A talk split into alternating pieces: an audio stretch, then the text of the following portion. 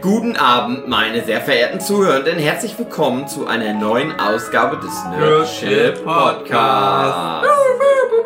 Mit dabei André Diaz, Ja. Again Pullover, Woo, David Filecki, Jochen! Matthias und ich, Hugi. Ja. Und endlich ist es soweit. Das Jahr 2023 unseres Herrn ist vorbei. Und hier sind unsere persönlichen Jahreshighlights. Nicht immer nur mit Fernsehen und Filme, sondern auch mal Real Life. Mit Anfassen, sich selbst und die anderen. Dave, du hast doch immer so ein aufregendes Leben. Die Zeit ist vorbei. Mein Jahr war, wie André das jetzt gleich geil abfeiern wird, so Full Circle. Schleiß, Schleiß krieste sich. Ich fing an, ganz schlimm krank. Musste den Silvester-Workshop, musste ich absagen. Das erste Mal in meinem ganzen Leben, wenn ich total krank war. Und ich habe gerade Band 1 von Doc Caro gemacht. Jetzt ist wieder Workshop. Ich bin da, aber halt immer noch ein bisschen krank. Und ich arbeite gerade an Doc Caro Band 2. Und du denkst dir, was ist denn, was ist denn so, das ist, was, was ist das denn jetzt? Das mü- müsste man irgendwie Fortschritte im Leben machen. Zwischendurch habe ich noch gemacht ein German Let's Play Buch. German Let's Play und der Traum des Dämons. Das war so Ja. fast das ganze Jahr, habe ich alle meine Erinnerungen hängen ja immer mit Projekten zusammen, die ich bearbeite. Das ist ja nicht wie bei anderen Leuten, die dann irgendwie so eine Erinnerung verknüpfen mit, da war ich im Urlaub oder da habe ich Freunde getroffen, ich habe ein Buch gemacht und saß dann zu Hause rum. Und das ist fertig geworden im äh, September. Da war's Ähm, noch warm. Und gleich dann Direktorwechsel, das, also es gab nicht einen Tag zwischendurch, wo es mal anders war, ging es dann weiter mit dem Werbetrailer für German Let's Play und der Traum des Dämons, wo dann auch später noch mein lieber Freund André Diaz dazu kam. Ja. Und das war fertig am 24.12.2023. Weihnachten. Das heißt, ich habe nur sieben Tage dieses Jahr nicht German Let's Play der Traum des Dämons gemacht. Aber selbst da habe ich noch so indirekt mit dem Projekt zu tun. Und das wollte ich eigentlich schon vor einem halben Jahr machen, ziemlich genau. Nämlich mal der Nurture Podcast Community mal verraten, dass hier dann wieder ein Baby gekommen ist. Das ist jetzt immer nur so ein Nebensatz. Ich dachte, dann machen wir dann noch mal eine richtige Folge dazu. Nee. Ist nicht passiert, deswegen, es kam noch ein Baby bei uns. Ein Production Baby. Kleine Vivian, die ist dann neu dazugekommen. Ist nicht so spektakulär wie die Geschichte damals von Vincent mit, mit viel Kinderwunschbehandlung und Eingriffen, Operationen, was da alles noch so, da habe ich ja damals alles ausführlich erzählt. Vivian ist halt einfach irgendwie so, war, man dann mal schwanger, dann ist die auf die Welt gekommen und jetzt ist die halt so da. Das ist, so ist das halt, ne? So sollte das halt sein. Deswegen gibt's auch zum Glück nicht so viel zu erzählen. War nicht im Urlaub, ich hatte keine besonderen Convention-Erlebnisse. Ich war zur Leipziger Buchmesse, aber das haben wir, glaube ich, schon in einem anderen Podcast erzählt. Und ich habe euch zweimal, dreimal in dem Jahr gesehen. Was, ansonsten, das ist natürlich die Highlights, und es ist aber schon traurig, wenn das schon die Highlights sind, dass ich euch manchmal sehe. äh, Das auch das ist ja schön, ich freue mich da ja, aber ich meine nur so andere Menschen, die sind da irgendwie dreimal auf Sri Lanka und Kannst bei mir so war es wirklich ein erschreckend ereignisarmes Jahr. Und wenn ich aber dann immer in meinen Kalender gucke, wo ich ja mal alles so reinschreibe, was passiert ist, dann ist der wieder total voll. Deswegen rate ich ja mal allen Leuten, macht das, schreibt so einen Kalender voll, schreibt da rein, was ihr gemacht habt, auf was ihr für Filme geguckt habt, aber auch so, wenn ihr mal eine größere Spaziergehtour hattet, einfach nur, damit ihr euch selber beweist, ich habe was gemacht in dem Jahr. Ein Jahr, das ist voll, aber so die qualitativen Spitzen waren, glaube ich, so rar gesät wie noch nie. Natürlich, diese Geburt von einem Kind ist krass, aber so drumherum, hm. Und wie ist es mit dem, mit der Feier, die wir dann noch hatten, weil du den, den Comic fertig hattest? Selbst das hat ja einen German Let's Play Bezug. Die German Let's Play und der Traum des Dämons Fertigstellungsfeier Schrägstrich Feier für die Leute, die dann für den Trailer schon mal angeheuert wurden. Die hatten wir ja in Chemnitz im, auf dem, auf der Insel vom Schlossteich. Da haben wir versucht zu grillen, dann waren wir Waldbrand gefahren, dann haben wir halt das Essen vorgekocht, dann war unser lieber Jochen da und dann war der André da, und dann habe ich mich ganz sehr gefreut, das war mega stressig. Dann haben wir gesehen, dass alle anderen doch grillen. Ja, also doch ist. Dass es egal war. Und das war alles ein bisschen nervig in der Vorbereitung, aber dann war es auch gut, das mal zu machen. Also das ist, das ist halt immer so das Ding, wenn man doch mal irgendwie so ein Highlight zwischendurch sieht, dann ist das immer mit so viel Abfucker verbunden. Auch jetzt der Workshop, das ist halt auch so für mich ein Learning für das Jahr. Mit zwei Kindern so eine lange Fahrt zu so einem Workshop, wo du dann also fünf, sechs Stunden unterwegs bist, das bläht sich extrem auf. Du musst ständig Pause machen, musst das Kind füttern, musst das in den Schlaf reinwiegen, versuchen, vorsichtig wieder Wird das über abzulegen. die Jahre besser oder schlechter? Also unser erstes Kind, der Vincent, der ist ja jetzt drei geworden im Oktober. Der macht jetzt gut mit bei der Autofahrt, aber das neue Kind, das hasst Autofahren so extrem. Das ist so eine Richt also man hört immer von anderen Babys, die beim Autofahren einschlafen und die du vielleicht auch nur beim Autofahren beruhigt kriegst. Unser zweites Kind ist komplette Gegenteil. Die hasst das so sehr. Das ist so auffällig. Ja, also an mehr kann ich mich nicht erinnern. Also so das ist üblich. Ich habe halt so meine Aufträge abgearbeitet, waren bestimmt auch coole Sachen dabei, an die ich mich jetzt nicht erinnern kann, aber es war jetzt nichts, was es nicht schon früher mal gab. Klingt so, als hättest du weniger erlebt als zu Corona-Zeiten. Ja, das ist ja wirklich so. Also ich habe ja damals 2020 bei diesem Jahresrückblick, da habe ich ja so viele Sachen gehabt. Wir haben ja mal so klassischerweise diese Top 9 gemacht. Und ich konnte mich da nicht auf neun festlegen, weil es zu viel war. Da hatte ich ja dann noch ähm, irgendwie Preise noch gewonnen und kr- krasse Veröffentlichungen und Kind geboren und ähm, ach, das habe ich angefangen, so Figuren zu sculpten und da war ganz viel passiert noch in dem Jahr. Mir fällt jetzt natürlich auch schon viel nicht mehr ein, aber und Hättest daran messe ich das immer. Ah, das ist ja alles im Podcast. Ratschlag. Nee, das habe ich alles aufgeschrieben. Das ist schon alles festgehalten. Und es ist aber wirklich krass, dass ich jetzt immer jedes Jahr was verstreicht an diesem Jahr 2020 festmache und dann immer feststelle, alle anderen hatten furchtbar beschissenes Jahr 2020. Meins war mega krass. Kulturhauptstadt, Chemnitz, Kulturhauptstadtbewerbung, wo ich ja in dem Kreativteam mit war. Das war auch, das hat mich das ganze Jahr begleitet. Dann war da im Ende Oktober war dann dieser Titel da, hier, hier, habt ihr jetzt Kulturhauptstadt und ich, okay, ich bin raus aus der Nummer. Es wird mir alles zu viel. Aber es war alles so voll, so krass und alle verzweifeln an Corona. Nicht, dass ich habe zu tun, ich habe zu tun. Keine Zeit für Corona. ja. Und deswegen mein Vorsatz fürs neue Jahr. Corona. Corona haben. Weil es ist schnell rum. Du hattest wohl noch nie Corona. Ich hatte einmal Corona, doch, Einmal, doch. Okay. 2022. Beim Comic. Dann, wo es schon nicht mehr cool war. Da war schon nicht mehr cool.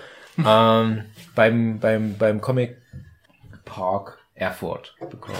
Nee, Erlangen. Comic Festival. Wie heißt Comic Festival Erfurt Erlangen. Na, Mann, bin ich bescheuert. Park. Comic, beim Comic Park Erfurt und beim Comic Salon. Comic Salon Erlangen. Oh Gott, ey, dass ich jetzt schon anfange hier, wie so, naja. Du bist halt alt. Ja. Mhm. Ja. Na, André, erzähl du doch mal, wenn du mal alles besser weißt. Ich muss noch sammeln. Ich muss Ja, noch sammeln. Ich äh, habe schon ein paar Ideen, aber es ist jetzt, wir haben das jetzt sehr spontan Ja. gestartet.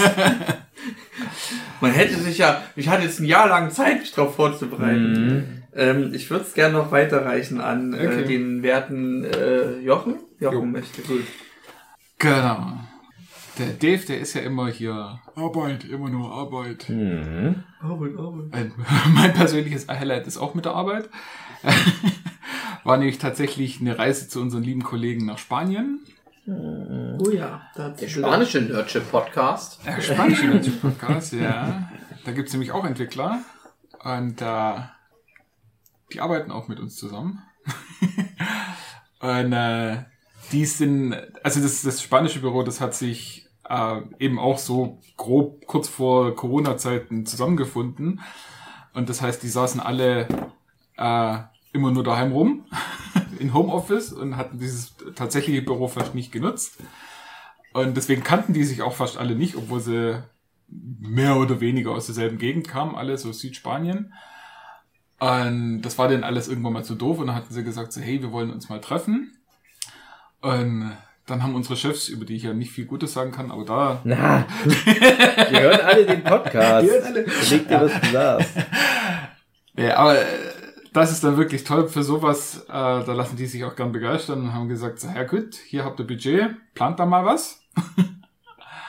und dann haben die da was geplant und dann durften sogar eben äh, ein paar Kollegen und ich aus Deutschland auch noch mit hin, die mit denen halt viel zu tun haben. Ja, und dann haben wir da zwei schöne Tage verbracht, sind auf der nach Sevilla, auf die Kathedrale hoch, aufs Dach. Das ist ganz toll da oben, ganz schön. Sevilla an sich ist auch natürlich eine schöne Stadt. Boah, haben wir schöne Zeit verbracht. Aber das waren alles echte Spanier, die dort waren. Ihr habt Ja, ja. nicht deutsche Leute äh, Naja, da also einer, also das ist, die meisten sind echte Spanier. Einer ist ein Kubaner, der irgendwie nach Spanien ausgewandert ist. äh, und eine andere, die kam, jetzt schwierig. Ich glaube, die ist ursprünglich Spanierin, die hat dann aber auch lange Zeit in Deutsch gelebt, äh, in Deutschland gelebt. Die kann auch sehr gut Deutsch. Die einzige, die gut Deutsch kann, die überhaupt Deutsch kann. Andere können nicht mal wirklich gut Englisch. Aber man kann sich irgendwie verständigen. Das funktioniert dann schon. Einsen und Nullen, Einsen und Ja, Nullen. Ja, genau. genau. Auf der Ebene funktioniert es dann meistens. Entweder das Licht ist an oder das Licht ist aus. Ja. Nee, aber das, das war das Highlight. Dann ein wirklich persönliches Highlight ist, ich habe ja äh, eigentlich schon letztes Jahr äh, angefangen, das Silmarillion wirklich durchzuarbeiten. Ich habe es schon ein paar Mal gelesen, auch mit Hörbuch gelesen. Was ist das für Leute, die es nicht kennen? Jetzt das Silmarillion, das ist quasi die Vorgeschichte, das Prequel zu Herr der Ringe Ja. und Hobbit. Hab ich noch gemerkt. Also es ist, ähm, spielt auch, also es ist Mittelerde, es ist über die Entstehung der Welt, wie dort die Valar, die Götter von der Welt, das äh, erschaffen haben alles und dann die Geschichte der Elben, wie die äh, Und das hat Tolkien sind. geschrieben?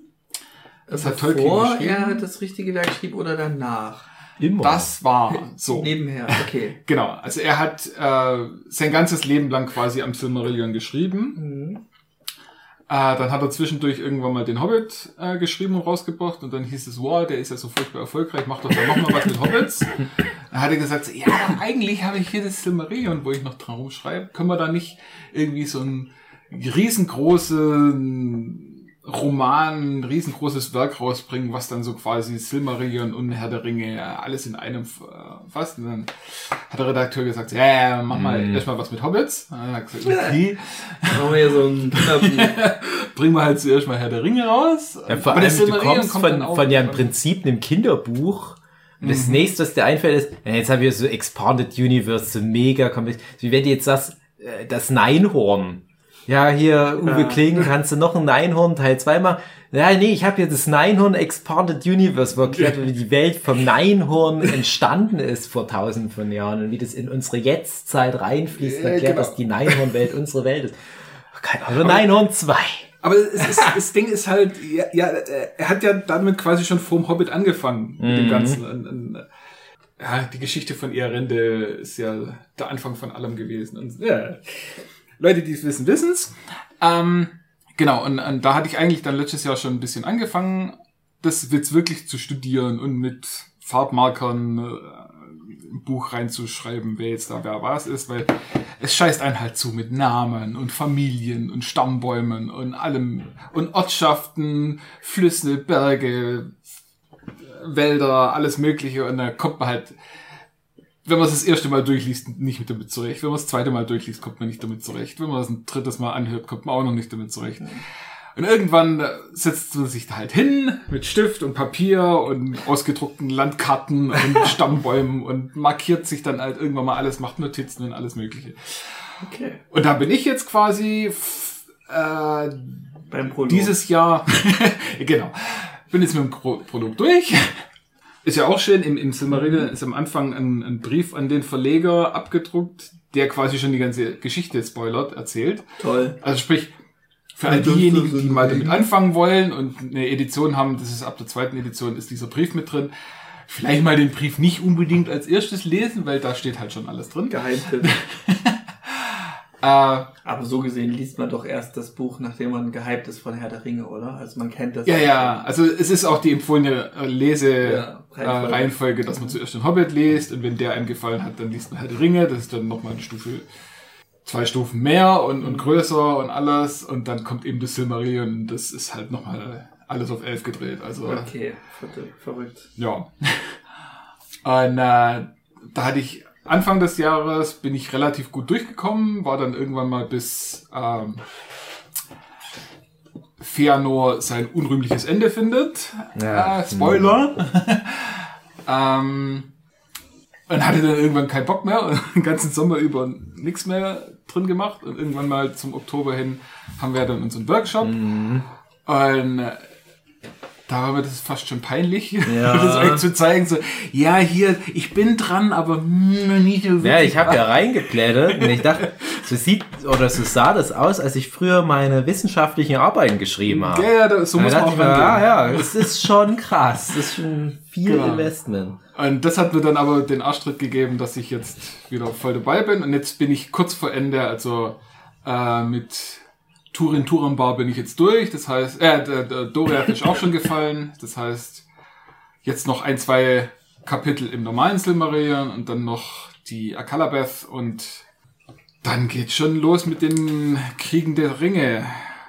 Nee, äh, äh, War of Wrath. Ist noch nicht ganz Ringe, aber ja. Also jetzt noch die paar Sachen, die kriege ich, ja okay, dieses Jahr jetzt nicht mehr durch, ist nicht mehr lang, aber jetzt bin ich schon fast damit durch. Zeit dann, investierst du so ins Lesen am Tag oder an der Woche oder wie das? ähm, also angefangen habe ich immer so an einem Wochenende ein Kapitel okay. Mhm. Je nachdem, wie viel lang so und das ist dann halt geht, wirklich, ja, das ist dann halt wirklich so mit, mit Durcharbeiten. Also ich lese dann das Kapitel, Ne? Mhm. mache während dem Lesen mir meine Notizen und dann höre ich den Prancing Pony Podcast Mhm. Über das Kapitel und Ach so, vollumfassende Hör Recherche den sozusagen so. Tolkien-Professor, wie er dort äh, mit seinem Publikum über das Kapitel Das referiert. schon. Hör dann den Tolkien, ich weiß nicht, wie er anders heißt, noch Podcast auf Deutsch, wo dann zwei Trottel äh, Wow. noch ihren Spaß damit- Also nicht Ja, zu empfehlen, also, ja. äh, Doch, doch, schon sehr zu empfehlen, aber das Ja. sind halt dann, sag ich mal, äh, auf einem etwas niedrigeren Niveau diskutieren die dann äh, Der, der Durchschnitts, Kapitel. das Durchschnittsniveau so. Oh, das war voll geil. Ich fand das auch geil. Cool, fand mir geil. Ja, nicht ganz so, nicht ganz so schlimm, aber äh, es ist dann halt schon so, ähm, das ist dann einer, der das schon gelesen hat und der andere, der das wirklich zum allerersten Mal liest und dann halt Ah. so ein bisschen äh, in die Welt auch reinkommen muss und Okay. dann auch äh, Andere Blickwinkel einfach. ja, da gibt's ein Kapitel, wo halt wirklich nur die Landschaft beschrieben wird und schon alle gehört. Leute sagen, dass es furchtbar ist und natürlich sagen die zwei auch, dass es furchtbar ist. Ja, also da werden halt wirklich so die, die einzelnen Gebiete von Beleriand beschrieben. Gras halten. Da ist noch eine. Ähm, ja, also ich weiß nicht, also äh, schon, schon die ersten Kapitel, wo es um die Entstehung der Welt geht und wo dann die ganzen äh, Valar und Maya und wie sie rumsingen und Elu Iluvatar alle über ihm und das Ganze steuert und so weiter. Ähm, äh, sagen auch viele so, ja, das ist ein bisschen schwierig reinzukommen. Nee, das fand ich sogar das Spannendste, wo es dann nachher um die Elfen geht. Ja, okay. Oder Elben. Okay, die mit ihren Familienzwistigkeiten und sich einander abstechen und so weiter. Das ist auch ganz nett. Aber ich fand so die ersten Kapitel eigentlich sogar schon das Spannendste. Ich meine, jetzt natürlich äh, kamen die richtigen Brecher, so Beren und Luthien und eben Turin Turambar und so. Da geht's dann schon auch nochmal heftig zur Sache. Ja. Jochen, ich habe zwei Fragen. Ja. Einmal, ist das nicht ein Medienhighlight? Ja, aber es ist ja. Das ist ein Buch, das ist kein Video. ich glaube, Zweite krass, Frage dein Link Buch ist, ist ja ein Medium. zweite Frage ist, äh, geht das in die Zukunft? Also das spielt das Silmarillion auch nach Herr der Ringe? Ähm, So wie ein, ein ganz 300 Teil kleines 2, wo es in der. Vergangenheit, Gegenwart, Zukunft spielt. also wie gesagt, Ja, ich Ah. weiß ja nicht, ich weiß nicht so viel über das Silmarillion. Ich weiß ja nicht, Genau. wann das geschrieben worden ist, sozusagen. Ob das, Das ist- dann halt... zur ganzen Lebenszeit von, von Tolkien immer mal wieder. Nein, nein, ich meine Der Hobbit ist ja von Bilbo Beutlin geschrieben, in, Genau. also in dem Buch Mhm. sozusagen. Und Dings ist ja auch geschrieben von, ist es von Sam? Von Frodo. Oder von Frodo geschrieben? Herr der Ringe. Der Herr der Ringe. Genau. Ist von also Frodo geschrieben. von Frodo und die letzten Und das Silmarillion ist geschrieben, ist das so eine Sammlung von Texten Ja. oder ist das dann, Also der, ähm, so In-Universe-Erklärung ist, Ja. dass er, äh, dass das quasi verschiedene Aufschriebe, verschiedene Lieder von Elben sind, die mündlich übertragen worden sind und so weiter. Und sonstige Geschichten, die halt einfach da waren und, und den Grundsatz, äh, also hauptsächlich aus elbischer Sicht, äh, auf die Anfänge äh, darstellt. Und ich glaube sogar, es war tatsächlich Bilbo, der die dann alle übersetzt hat in so diese Hobbit-Mittelerde-Sprache, ähm, was sie da so hatten. Und dass Tolkien quasi die dann irgendwo gefunden hat, die sie ihm zugetragen hat und er sie dann halt äh, aus diesem alten nochmal ins, ins moderne Ja. Englisch übersetzt. also endet das halt zeitlich gesehen da, dann um bei Herr der Ringe. Ja, also wie gesagt, äh, das Silmarillion ist, hat quasi fünf Teile. Das erste ist die Entstehung der Welt. Das zweite ist dann quasi nur noch eine Erklärung, was es alles für, für göttliche Wesen gibt. Äh, dann gibt's den großen, großen Hauptteil mit äh, vielen, vielen Kapiteln. Äh, über 20. Das so die, die, Hauptgeschichte ist mit den Elben und mit den Menschen, wie sie dann dazukommen. Und Zwerge kommen auch drin vor und alles. Äh, und dann gibt's eben, dann ist die Geschichte quasi abgeschlossen und dann gibt's danach, das ist das erste Zeitalter. Und dann gibt's es, wird kurz über das zweite Zeitalter gesprochen, das ist dann äh, mit den Numenorern und auf ihrer Insel und was da so alles passiert und warum die dann, also es ist so quasi die Atlantis-Geschichte, äh, was die da alles so Blödsinn machen und nicht lang hält. Äh, und das ist dann abgeschlossen und dann kommt eben dieses dritte Zeitalter und das dritte Zeitalter ist eben das äh, von Herr der Ringe, wo dann Sauron die Ringe schmiedet und verteilt und so weiter. Das ist dann quasi das. Oder schmiedet das schon im zweiten Zeitalter? Oh, das kann sein, dass er da schon anfängt. Ja, genau. Das zweite Zeitalter endet ja mit dem großen Krieg, der am Anfang von den Herr der Ringe-Filmen dargestellt wird. Genau. Ja. Und dann, genau, dritte Zeitalter kommt dann auch Gandalf dazu und so. Ja.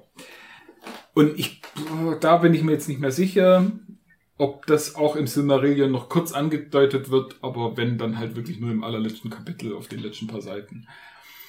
Also nicht mehr wirklich viel. Ja, das ist so, wie gesagt, das ist deswegen auch kein Medienhighlight, sondern ein persönliches Highlight, weil das ist halt sowas, wo ich für mich mache. Ich, ich würde so definieren, das klingt wie so ein neu entdecktes Hobby, weil ich meine, Bücher lesen kann man auch sagen, ist ja ein Hobby, aber das ist ja wirklich so ein Hobby-Hobby, so ja. wirklich, wo du viel Zeit rein investierst Mhm. und dann da auch so ein bisschen kreativ wirst und so. Das Ja. macht's schon wertig. Hast du, hast du Plan, da was mitzumachen? Nö. Okay. Das ist rein für sich. Ja. Also das ist auch äh, eben das äh, für Leute, die das auch mal lesen wollen, ist es nämlich ganz toll, weil haben halt schon viele, viele Leute ganz viel gemacht. Es gibt Zusammenfassungen, die ganz toll sind. Natürlich bringt es immer viel mehr, wenn man selber eine Zusammenfassung von einem Kapitel macht. Da bleibt es besser im Kopf. Ähm, aber es gibt so viel Material. Es gibt die Ardapedia oder Tolkien Gateway oder ähm, eben ähm, von, von, ach, wie heißt die geschwind? Na, weiß ich nicht. At, der Atlas von Mittelerde, von einer ganz bekannten. Cloud Atlas? Nee. Nee, nee, Atlas von Mittelerde, die hat da irgendwie die ganzen Karten zusammengestellt. Das ist sehr empfehlenswert. Äh, und dann eben auch YouTube gibt's ganz tolle Videos dazu. Vor allem, wenn es dann um, um so große Schlachten und Kriege und alles Mögliche gibt, ist es halt immer ganz praktisch und, und längere Reisen und so weiter, wenn man das halt wirklich so in der Karte sieht, so ja, und dann ist er da und dann läuft er da rüber und dann läuft er wieder zurück und dann macht er da irgendwie den kalt und so weiter. Es ist halt sehr viel Material, das ist ganz toll und das hilft einem dann auch unheimlich. Also wenn man wirklich nur, nur das Buch nimmt und nur das Buch von sich, für sich liest, ich glaube, da hat man es echt schwer, aber es gibt halt wirklich ganz, ganz tolle und ganz gute Ressourcen, die einem da helfen und da bringt's jetzt nichts, wenn ich meinen Senf auch noch dazugebe, würde ich sagen. Das mache ich jetzt, wie gesagt, Ja. für mich und ist ganz toll. Und ich empfehle es auch jedem, das selber mal zu machen. Mach doch noch wie die anderen dann auch einen Podcast darüber. Ja, mach ja jetzt. das war jetzt mein Ja, Podcast. das ist aber auch komisch, dass wir in der Welt sind, wo das, wo so ein Hobby, sag ich jetzt mal, darüber definiert wird, wie man es als. Podcast verarbeitet. Oder wie man es einfach Und, öffentlich, und ich habe öffentlich als, macht. als Kind, habe ich zum Beispiel, wenn, wenn ich von was Fan war, hatte ich noch Freunde um mich rum, mit denen ich das in Gesprächen geteilt habe. Batman, wie Animated Series, Animaniacs, Simpsons, später noch South Park. Und dann ist das irgendwie aufgebrochen und dann schon späteren Schuljahren hatte ich das fast gar nicht mehr. Dann noch Buffy war noch so ein letztes großes Ding, aber das, die letzten Staffeln dann auch nicht mehr so sehr. Und dann hatte ich noch mal so eine Phase, wo es schon mehr so in diese Special Interest Dinge reinging, wo es auch gut war, dass ich dann immer irgendwo jemanden fand. Und dann habe ich aber angefangen, oder dann ging das los, dass ich irgendwie niemand mehr im direkten Umfeld hatte. Dann habe ich das ins Internet übertragen müssen, notgedrungen.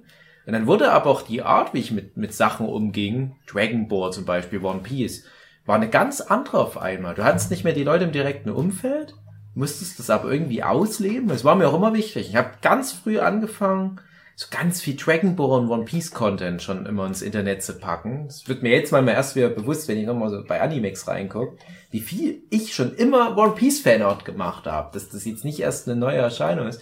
Und jetzt seit ein paar Jahren, seit ein paar Jahren ist gut, ich sag mal seit über zehn Jahren, ziemlich genau zehn Jahren, machen wir das halt über den Podcast. Aber es ist mir alles immer wichtig. Aber das sind halt so drei völlig verschiedene Sachen, damit umzugehen. Weil wenn ich das im Podcast bequatsch, rede ich ja ganz anders drüber, ganz, also anders reflektiert. Das ist nicht so dieses, dieses, äh, ja, war gut oder ja, war geil. Sondern man versucht es ja auch irgendwie so diesem neutralen Zuhörenden nochmal zu erklären. Und das finde ich auch interessant, weil das ja immer auch schon für das, für die Rezeption was mit dir macht. Manchmal gucke ich was an und denk mir schon, zum Beispiel jetzt Loki Staffel 2 gerade abgeschlossen, und denk mir, ah ja, das wäre ein interessanter Gesprächspunkt für einen Podcast. So hätte ich das ja früher nicht gemacht.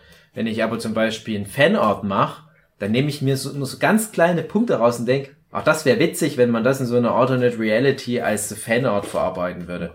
Und jetzt, lange Vorrede, kurzer Sinn, da frage ich jetzt dich, Jochen, äh, aber hast du dann auch für dich sowas? Hast du, gehst du dann zum Beispiel in Dialog, im, im imaginären Dialog mit, mit, mit den Leuten, deren Podcast du hörst, das nochmal durch und gehst da sozusagen in Gedanken auch die Punkte, die die ansprechen, nochmal durch oder hast du auch im echten Leben noch Menschen, mit denen du das noch mal reflektieren kannst? Also klar, also deswegen höre ich ja die Podcasts, um einfach nochmal eine andere Meinung dazu zu hören, weil ich habe ja meine Meinung zu dem Kapitel, wenn ich es gelesen habe, und dann einfach nochmal, was sagen jetzt andere Leute zu, was haben die noch für Hintergrundinfos und so weiter. Jetzt wirklich so in den mentalen Dialog würde ich jetzt nicht sagen, weil das wäre ja verrückt. Ja, Nee. Mit imaginären Menschen sprechen. Die können ja nicht antworten. Die haben ja ihr Zeug schon, das ist ja, der Prancing Pony ist von 2017. Ähm, die machen immer noch Zeugs, aber das halt so nicht. Aber es gibt ja dann, weiß nicht, Reddit, irgendwelche Channels, wo sich dann auch damit beschäftigen. Und das ist jetzt halt so. ähm, also, ähm, jetzt mal davon abgesehen, wie ich gerade wirke, aber äh, ich, ich bin ja jetzt nicht so jemand, der unbedingt über Sachen reden muss. äh, das heißt, äh, ich bin eher so Rezipient und, und ich lese mir dann halt auch die Gruppen durch und es muss schon, sag ich mal, ein sehr starkes inneres Bedürfnis sein, über was zu reden, wenn ich dann tatsächlich auch selber irgendwie in die Reddit-Gruppen irgendwas reinschreibe. Ähm, ja, Muss sich lohnen für dich. Nee, es hat nichts mit Lohn zu tun, sondern es ist halt einfach, also zum Beispiel bei äh, Last of Us 2, da war ich halt sehr investiert und da war es halt auch äh, in gewissem Sinne gut, dass es da so eine so eine große Anti-Haltung gegenüber das Spiel gab, Das hat dich nochmal bestärkt. äh, wo ich halt so das innere Bedürfnis hatte, so nein, Ja, Es ist einfach so, ihr versteht das gelohnt. Spiel nicht. Ja.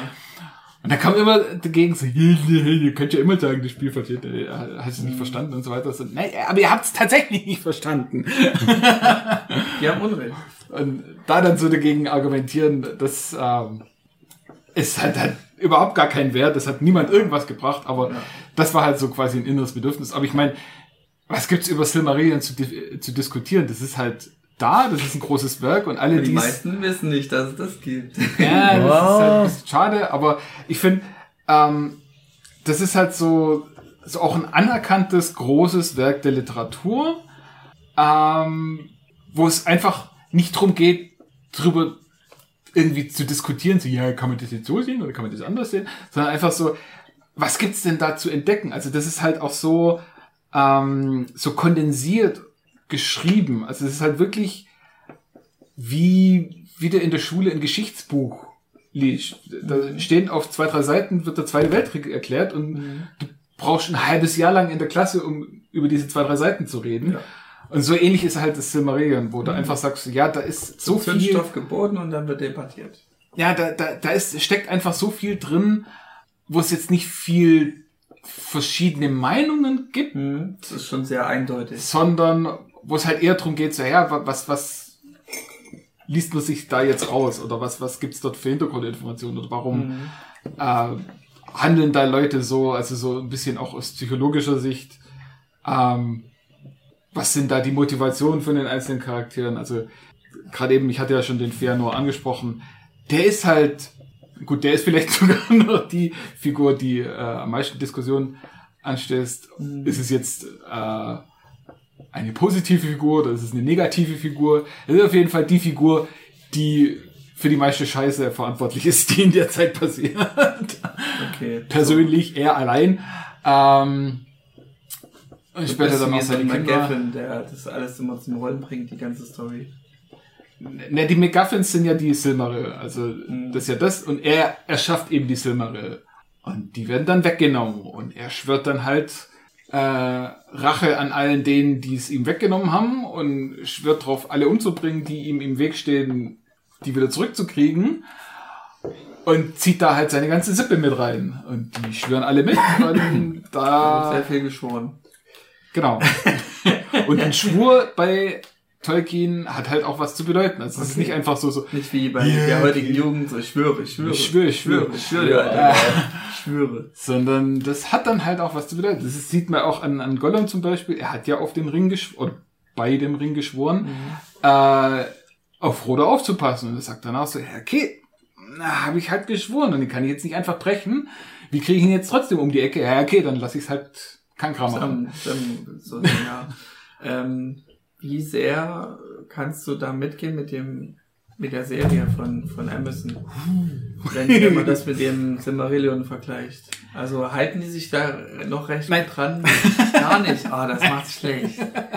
Nein, hör doch mal unseren Podcast dazu an, André. Ja. Das ist ja das, Der, wo ich dabei war. Ja, ja, Spaß. Das ist ja das, äh, hatte ich ja auch schon gesagt, die haben ja nicht die Rechte am Silmarillion, sondern die haben Rechte an den Anhängern zu Herr der Ringe, dem Buch. Und in den Anhängen wird ja auch schon mal die Geschichte vom Silmarillion mal kurz in paar Seiten erzählt. Ich habe einfach den Text vom Buchrücken genommen und sich daran So orientiert. ähnlich. An, an, die dürfen ja gar nicht alles zeigen, was im Silmarillion, Silmarillion zu Oha. zeigen Haben wäre. die Lizenz nicht dafür. haben die Lizenz nicht dafür. Und ich sag mal, das was sie zeigen, stimmt dann halt auch nicht. äh, das ist halt, Das ist dann die künstlerische Freiheit. Die musst du denen halt lassen. das ist auf der einen Seite künstlerische Freiheit, auf der anderen Seite ist halt, Lizenzproblem. da tauchen halt Leute auf. Das ist quasi so, du hast Dinosaurier, Neandertaler und Raumschiffe, hast alle so in einem Ding zusammen und die treffen sich alle und kennen sich. Und so ist es halt in der äh, Ringe der Macht Serie auch, wo halt sich Leute treffen, die tausende von Jahren auseinanderleben. ja, ja. Was Okay. ganz komisch ist. Aber ich erinnere mich wieder, dass wir das ja wirklich dann ein Thema hatten, das Ja. Silmarillion. Und ich glaube, da war es auch sehr ausschweifend gewesen. Da war es aber noch nicht so wiss, wissens wie jetzt. Nee, da, das war halt das, da, ich, ich hatte vor, boah, da kamen die Filme gerade kurz raus und da danach hatte ich dann äh, das Silmarillion zum ersten Mal gelesen und irgendwann zwischendurch dann nochmal und dann eben halt auch lange nicht. Filme von Herr der Ringe jetzt hier, äh, Herr der Ringe halt. Genau, Herr der Ringe. Mhm. Und, äh, ja, und, und also kann ich auch sagen, die Ringe der Macht-Serie war dann auch so der Anstoß, jetzt nochmal wirklich durchzuarbeiten. Oha. Ähm, weil es halt auch viele Anschuldigungen gegenüber der Serie gab, wo ich sage, so, ja, okay, die sind jetzt aber tatsächlich ein bisschen komisch. Mhm. Ähm, wo ich sage, ja, also Leute beschweren sich bei der Serie über Sachen, wo nicht beschwerenswert ist. Okay. Da Oh, da gibt's schwarze Hobbits und Ach, schwarze gut, okay, das ist und, albern. Ja, das ist albern. Ja, und, und äh, die Elben, die sind ja alle ganz böse und gar nicht nett zueinander. Sag ich, ja, das ist, also gut, gut. Es kommt jetzt tatsächlich kein schwarzer. Hobbit und kein, tatsächlich kein schwarzer Elb im, äh, im Silmarillion vor. Aber ich sag, das sind so Sachen, das ist ja wohl so überhaupt nicht wichtig. Was jetzt halt tatsächlich anfängt richtig zu stören, also je mehr ich mich mit dem Silmarillion nochmal beschäftigt habe, äh, dass halt einfach die Geschichte wäre so viel cooler und so viel besser, wenn sie die erzählen würden. Aber ja, es ist halt, ja, die könnten auch die Anhänge besser erzählen. Äh, das Problem ist halt, wie so oft, wie auch in einem anderen Beispiel, was mir gerade nicht einfällt, Foundation. Ähm, wo auch super Buch ist, Serie dazu ist super scheiße. Schade. Wenn Finde ich als- Richtig gut. Kontra- Wenn man es als Buchverfilmung sieht, ist es super scheiße. Wenn man es als Serie an sich sieht, Ja. kann man sagen, so, ja, ist eigentlich ganz Ich ordentlich. finde die super. Ja. Ähm, aber das ist halt so dieses, du hast eine geniale Vorlage von vielleicht den genialsten Romanautoren, die es je gab, würde ich mal so steile These behaupten. Asimov und Tolkien. Ähm, und du setzt dich dann aber so als Screenwriter hin und sagst, so, nee, ich kann es besser. Ach so, Meine eigene Haltung. Geschichte ist viel cooler. Ja, ich muss meinen eigenen Einfluss mit und ich nehme da jetzt so die Name Recognition mit und ich nehme da so ein paar Ansätze mit, aber ich kann es halt besser. Und ich bin genialer als der Originalautor. Und da sage ich einfach so, nee, seid ihr alle nicht. Alle miteinander in einen Sack stopfen und draufhauen. Ja, so ein Beispiel, was mir einfallen würde, ist, in den Herr der Ringe-Filmen haben die auch immer Reden gehalten und die waren eigentlich immer ganz plausibel, immer nachvollziehbar. Aber in der Serie halten die immer Reden und ich denke mir immer, wen überzeugst du damit jetzt so? Und dann sind alle überzeugt. Ja. Und jetzt finde ich es halt traurig, dass gerade die Rede von dem Bösewicht für mich als Zuschauer am überzeugendsten war. Ja, wir sollten alle töten. Aber ich finde doch äh, äh, den Ansatz vom Jochen, ich, ich, ich stimme da ja überall auch zu. Aber ich weiß auch, dass wir zum Beispiel bei dem One Piece Podcast genau das Gegenteilige hatten, wo du ja auch sehr die, die Serie dann verteidigt hast. Äh, wo wir auch gesagt haben, ja, es ist halt nicht der Manga, es ist für sich ja auch was Gutes. Es ist halt immer die Frage, ob es jetzt Leute gibt, die das erste Mal mit, ich sag jetzt mal Silmarillion-Kontext irgendwie zu tun haben oder das erste Mal mit, mit Asimov oder was auch immer zu tun haben. Und ist das was, was prinzipiell für die funktioniert? Und ich habe Foundation noch nicht geguckt. Ich werde es vielleicht irgendwann mal gucken. Äh, ich kenne Foundation auch nur so ganz grob, teilweise von dem, was du erzählt hast, teilweise, weil man halt generell ja immer mal damit konfrontiert wird. Aber das sind immer so Sachen, wo, wo ich auch so einen Respekt davor habe. Ich habe ja auch schon mal erzählt, Silmarillion habe ich als Kind, also 2002 oder so, versucht zu lesen. Du schaffst das nicht, wenn du nicht, Wenn du nicht wirklich viel bleibst, ja. Power Wie reinsteckst. so, so, so ein Faust. Nee, es ist langweilig auch viel Ach so. und anstrengend. Also es ist viel Namen. Ja, es ist, wie gesagt, es ist halt sehr eng erzählt. Es, es ist nicht so ähm, wie Herr der Ringe, wo sie dann halt irgendwie durch Ja, die Länder streifen und ja. bla und, und Geschichten und alles Mögliche mit rein. Sondern es ist halt wirklich so, ja, und dann ist hier die Schlacht und dann ist da die Schlacht und dann bringen sie den um, dann kommen sie dahin und machen das. Also es ist halt wirklich Schlag auf Schlag und, und in einem Kapitel kann es sein, dass halt tausende von Jahren vergehen. Okay. Und, äh, Weil das gerade da wichtig war, die Info. Ja. Und erst jetzt, wo, wo gerade eben Beren Luthien und Turin Turan war, wo jetzt die Menschen reinkommen, da können sie es halt nicht, äh, kann, oder kann er es halt nicht mehr so Schlag auf Schlag erzählen, weil es sind halt menschliche Zeiten jetzt und nicht mehr elbische Du sollst Zeiten. auch dann eine Geschichte erzählen, weil das Silmarillion klingt eher wie so eine Art Lexikon. So. Fast. Also, wie gesagt, so- ich, ich sag's immer wie ein Geschichtsbuch. Also, Ja. wo du halt wirklich Okay. äh, in einem Buch so die Geschichte von Gebrüder Grimm. Römisches Reich bis Ende Ach Zweiter so, Weltkrieg Okay, das mit Geschichtsbuch. Ja, ja, okay. Kriegst halt-. Mhm. alles durch. Ja. Und so, so ähnlich ist halt äh, das Silmarillion. Und Mhm. gerade bei, bei One Piece, da sage ich halt, es trifft viel stärker die, äh, den Spirit, sag ich mal. Also, du kannst die Serie angucken und du kannst den Manga angucken, zumindest das, was ich, wo ich mich noch dran erinnern kann. Und es ist zumindest ähnlich. Du sagst so, Mhm. ja, okay, kenne ich und ah, da haben sie was weggelassen, äh, da haben sie ein bisschen verkürzt und da haben sie ein bisschen zu wenig, weil es halt eine Serie ist und, und da kannst du dir halt nicht so viel Zeit lassen wie in einem Manga.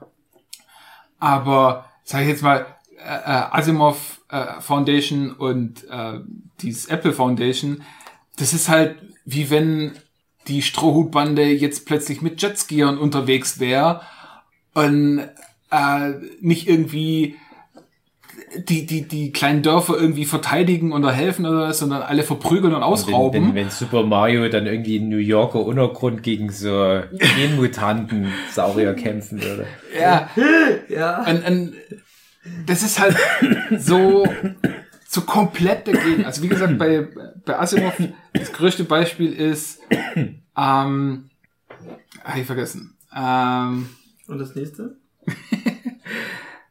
äh, ja, äh, Foundation. Die erst, die, die Sinn und Zweck dieser Foundation war, ähm, was man so mitkriegt, später ändert sich das auch, aber was man so am Anfang mitkriegt, ist einfach, dass die friedlich und komplett ohne Waffen und komplett ohne irgendeine Möglichkeit, sich zu verteidigen, irgendwo am Rand vom Universum ihre, äh, äh, ihre Enzyklopädie aufbauen Genau.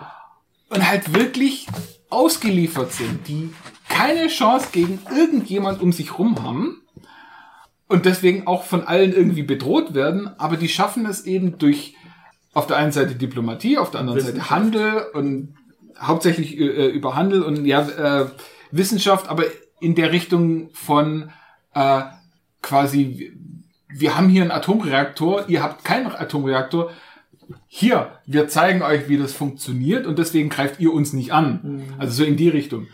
Und was macht die Serie? Action, Action, Action und hier wird geballert und da gibt's Waffen und dort werden äh, wird die Foundation vernichtet und alles mögliche. Es passiert halt in den Büchern nicht. Ach so, okay. Und, und das ist halt so das, wo ich sag, ja, wie gesagt, wenn du bei One Piece mit Jetskiern unterwegs bist und, und die Strohbande Leute verprügelt oder äh, äh, also die Unschuldigen verprügelt. Weil One Piece Ruffy immer nur so sitzen würde und dann so Tee trinkt mit seinem Gegner und die so Schach spielen und Mind Games Ja, machen. genau, so. Statt sich geil auf die Fresse zu hauen. Okay. So ist halt Mhm, das, das. Also war jetzt sehr umfangreicher Genau. Jahreshighlight im privaten Raum. Und Medien. Ja. Und die anderen Highlights halt, ja, wie jedes Jahr, die treffen hier. Oh. Ich hab bei Huki und beim Dave da dieses Grillen, das war auch ganz schön. Ja. Bei mir ist es auch immer nicht ganz schlecht. Ja. Mal wieder so Abwechslung. Ist auch mal eine komische Vorstellung, wenn man dann so manchmal denkt, wie lang kriegt man das noch hin? Es wird irgendwie jedes Jahr schwieriger gefühlt, das so zu organisieren. Also gerade aus unserer Sicht mit Kindern.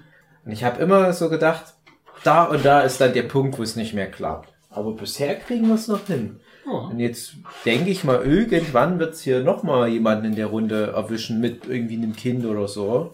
Ich bin gespannt, ob die das dann hin, hinbekommen.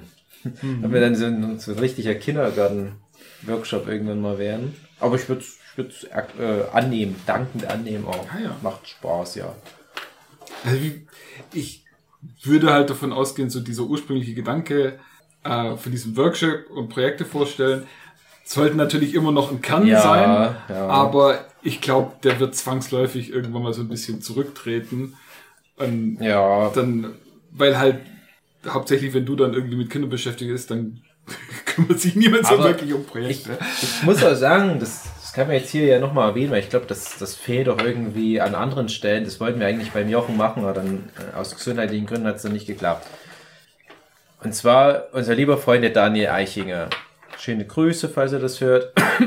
Der hat ja dieses Jahr bei Egmont das riesige, fette Manga-Epos Jovantore rausgebracht. Und das war ein Buch, was ich so ein bisschen als äh, ein ganz kleines bisschen Workshop-Baby mit betrachte. Ich weiß, es ist ein Buch, das wäre auch irgendwie sonst irgendwann mal irgendwo gelandet. Aber ich assoziiere das ganz stark mit unserem Workshop, weil Daniel, als er das erste Mal dabei war, da hatte der schon das Projekt, da hat er ein paar Seiten während dieses Workshops gemacht. Das ist auch schon wieder einige Jahre her. Dann kommt er wieder, kommt er wieder, kommt er wieder und immer sitzt er in Jovantore, macht da jeden Tag so eine Seite. Mega krasser Aufwand. Du sitzt daneben, denkst so, ey Daniel, das ist so krass hier. Sehr detailliert. zieht rein. einen auch mit, ne? also die die Motivation, äh, dass du dann halt auch mitziehst, dass du siehst, okay, Daniel ist früh mit einer der ersten, der ist nachts mit der letzte, der ins Bett geht. Und das, das, das, das peitscht dich auch mit an als Zeichner. Und wir haben auch immer viele Leute bei den Workshops, muss man sagen, die haben nicht so krass diese Arbeitsmoral. Die ziehen sich hoffentlich was anderes aus dem Workshop. Daniel hat so das Gefühl, er braucht vor allem Andere, halt auch mal so eine, so, eine, so eine Phase, vielleicht auch mal ohne Kind, ohne Familie, einfach mal so, ich fokussiere mich auf die Arbeit. Und das fand ich total schön, dass dann halt aber auch nach ein paar Gesprächen, wo kann man mit dem Projekt hingehen, zu welchem Verlag und so weiter, dass dann wirklich jetzt dieses Buch da ist, es sich auch noch richtig gut verkauft hat und alle Kritiker schwärmen davon.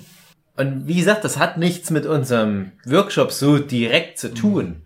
Aber ich habe halt das Gefühl, das legitimiert so ein bisschen den Workshop-Gedanke. Weil ich denke mir, vielleicht wäre es ohne die Workshops ein bisschen später erst rausgekommen oder bei einem anderen Verlag gelandet oder so. Vielleicht hätte es nicht ganz so diese Geschichte gegeben, wie es jetzt ist.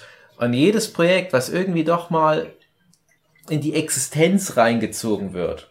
Und da kann man jetzt schon auch offiziell das endlich mal sagen, Teddy Boys Love kommt jetzt in einem Vierteljahr Oh, bei endlich. Ultraverse raus. Ja. Natalia Schöler, Ja. Marcel Hugi Hugenschild, endlich. Und ja, das Ding ist größtenteils außerhalb von Workshops entstanden, aber ich sehe das auch so ein bisschen als so eine Verbindung. Da hat man die Natalia mal zu einem Workshop geholt. Hugi ist eh Standard beim Workshop dabei und dann Inventar führt so eins zum anderen und dann entwickeln sich so Ge Ideen und Gedanken und so. Viel auf ist- Workshops von Teddy Boys Love entstanden. Genau. Und ja, und dann ist das für mich halt auch irgendwo ein Workshop-Projekt. Und so vieles gibt's jetzt noch nicht. Wir hatten jetzt wahrscheinlich, ich weiß nicht, so um die 50 Workshops, würde ich jetzt mal grob schätzen. Und so viele Bücher waren das noch nicht. Aber ich finde das halt wichtig, dass immer mal welche kommen. Und ich finde, da war jetzt Jovan Tore dieses Jahr so ein, so ein krasses Ausrufezeichen, wo wir alle auch mega stolz dann stellvertretend auch für Daniel sind. Natalia hat, glaube ich, mitbekommen, dass wir ihren Namen erwähnt haben. Kommt kurz zur Tür herein. Ganz kurz, meine Schwester ist am Telefon und fragt, welche Größe der Vincent trägt, weil sie äh, mistet gerade wieder, 110 rum, wieder glaube ich. Aus. Ich Okay, glaube so etwa 110. Okay. Wenn nicht sogar schon größer teilweise. Okay, ich richte sie aus, dann kriegt ihr wieder ein Paket. Vielen Dank. Ja. Das ist gut, weil der so schnell wächst. Ja, also so viel zum Workshop-Gedanken, aber ja, auf lange Sicht wird es dann ja, wirklich mehr so ein soziales Happening werden. Aber ich versuche es natürlich auch, das immer wieder so reinzuprügeln. Moment. Schuhe. Äh, Schuhe. 27 geht jetzt gerade los. 20 geht los. Ja, oder dass halt die Workshops zu so einer Kinderartikel-Tauschbörse werden. nee, aber gerade der Jochen-Workshop, finde ich, ist immer noch der, wo am meisten auch nochmal was gemacht wird im Bereich Projekte. Wir haben dieses Jahr alle so ein Fleischcomic fürs Fumetto gemacht, wo ich jetzt auch schon mal ankündige. Wenn das Fumetto all unsere fünf Fleischcomics ignoriert, dann sind wir traurig. Wow. können wir, sind uns Hände gebunden, da können wir nichts machen, weil wir schwache ZeichnerInnen sind. Aber wir wären traurig. Wir haben, finde ich, wirklich fünf schöne Fleischcomics Wie viele werden produziert. dann am Ende, also in dem Buch erscheinen? Nee, die, die haben eine Ausstellung. Das ist erstmal das erste. Ziel. Und da sind so um die 50 bis 60 Comics, glaube ich, in der Ausstellung.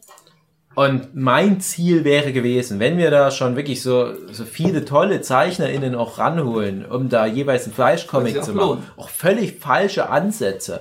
Äh, falsche, verschiedene, falsche, ja, freudscher Versprecher. Völlig verschiedene Ansätze, die unsere liebe Katrin aus dem Podcast, die hat so eine Science-Fiction-Dystopie mit Androiden gemacht. Hugi sage ich jetzt nicht vor laufender Kamera, wie er das Thema angegangen ist. Kann er selber was dazu erzählen, wenn er Body will. Horror. ähm, ja. Äh, ich habe dann halt so ein bisschen was, was Witziges im Stile von Charlie in die Schokoladenfabrik gemacht, aber auch so ein bisschen, ein bisschen abgründig im Detail und so weiter. Und wenn man jetzt all diese Sachen nimmt, dann sind es völlig verschiedene Ansätze und dann denke ich mir, da muss doch irgendwas gut genug für die Ausstellung sein. Und auch das wäre wieder so ein Beleg, dass das nicht sinnlos war, diese Aktion beim Workshop mit reinzupacken. Weil ich hoffe halt immer, dass beim Workshop irgendwas raus. hängen bleibt, was, was, weiß ich nicht, aber muss irgendwann mal jetzt in den nächsten Monaten, glaube ich, Wenn es dann gut wird, kannst du es dir für den Jahresrückblick aufheben als Highlight. Für nächste Woche. Ja, ja, ja, wenn das irgendwie dann nochmal eine Rolle spielt, dann kommt das in dem Jahr nochmal. Ja. Genau, aber wie gesagt, äh, haben wir auch schon oft gesagt, aber die Workshops, die stehen und fallen ja an den Ergebnissen. Und ich finde, wir haben schon wieder was geschaffen. Ich wollte jetzt auch übrigens den jetzigen Workshop nutzen, um mit Natalia ein Projekt vorzubereiten, wofür wir im Prinzip jetzt schon so einen Vertrag haben, aber da ist noch nicht äh, die Story da, die wir dann illustrieren dürfen. irgendwas mit Frauen. Nein, es, ist- Und- es ist halt wirklich so, ich wollte jetzt wirklich so eine Arbeitswoche mit Natalia machen. und die Ironie ist, beim letzten Workshop wollte ich das auch schon machen und dann ist ja im Prinzip auch so ein Jahreshighlight. Da wollte ich mit Natalia zusammen den dritten Band von Detektivbüro Grusel und Co. machen, Mhm. Wo dann aber kurz zuvor der Autor sich als äh, Plagiatsverbrecher herausstellte. Hm. Äh, Nochmal den Namen nennen, der Nicolas Gorni. Ich will den jetzt nicht irgendwie öffentlich hinrichten, aber äh, was er, was er mir vor allem angetan hat, war wirklich auch monetär heftig und rufschädigend. Und was für eine Ironie, dass ich jetzt zwei Workshops in Folge mit Natalia ein Projekt bearbeiten wollte und das aber aufgrund von äußeren Faktoren nicht möglich ist. Ja. Hugi, was ist deine Ich Meinung jetzt, zu äh, Workshops ach, und wo Ach bist so. du? Ach so, du hast jetzt Ich was. jetzt, ja. Na dann hau raus, Ja, André. deswegen, also, so. Gut. ähm, ja, zu einem äh, hatte ich meine Geburtstagsfeier Mitte des Mhm. Jahres gefeiert, wieder im größeren Stile. Und habe auch jetzt nicht so viele Gäste eingeladen, die von ferner sind, weil die einfach wegen Übernachtungsmöglichkeiten wird ein bisschen schwieriger. Weil du bist jetzt 50 geworden. Ich bin jetzt 50 geworden, genau. Oder auch 35, kann man so sehen, kann man auch so sehen. Ähm, und da war mein Highlight einfach, dass die Leute sich teilweise dran gehalten haben, viel Gelb zu tragen. Das war so das Motto. So wie bei jeder meiner Geburtstagsfeiern das Motto ist. Ich bin da sehr kreativ. Und äh, ich auch eben hier Leute, die teilnehmen, hier gerade mit eingeladen habe. Den lieben Dave, der mit, mit Hund und Familie da war. Und den lieben Hugi, Der mit Der ganz schon- viel Alkohol der schon war. mit einem guten Pegel ankam. Und äh, meine Freundin dann auch Bock hatte, ähm, so zu connecten so ein bisschen, auch mit dir, Hugi. Aber Hugi war nicht so zugänglich. Hugi hat so andere Spielchen gemacht, so mit, mit Holz gespielt. Also hab mit Vincent Fußball mit gespielt, genau. das weiß ich noch. weißt du noch. Und mit Äh, deinem Leben hast du gespielt. Und das Highlight war einfach, es war eine schöne Feier. Irgendwann war dann so die Stimmung so, ah, jetzt brechen wir so auf, so gegen 0 Uhr war das ungefähr. Ähm, und ja, es, Hugi hat sich da ein bisschen verkalkuliert, sag ich mal so. Verkalkuliert. Wie jeder Alkoholiker war- sich immer so verkalkuliert. Sein Plan war, bis 4 Uhr reinzufeiern oder 5 Uhr, damit er dann einfach ähm, den Zug nehmen kann und nicht über, irgendwo übernachten Den muss. Zug über die Regenbogen. Ja, ich hatte, ich, Genau. das Problem ist, ich habe das Kokain vergessen, was mir den Kick gegeben hätte, bis 4, 5 Uhr morgens dann durchzuhalten. Also die Coca-Cola meint er natürlich, genau. liebe Kinder. Ähm, und ja, da ist es so ein bisschen spontan noch geworden, dass wir überlegen mussten, wie wir jetzt den Hugi zu mir bringen, denn er war nicht mehr richtig ansprechbar. Der war ab 22 Uhr rum, glaube ich, nur auf dem, wir haben im Park gefeiert, auf dem Rasen gelegen und einfach nur gepennt, wie so ein Stein. Also der hat niemanden geschadet, er war einfach da. Na, Wie immerhin. im echten Wie Leben. im echten Leben.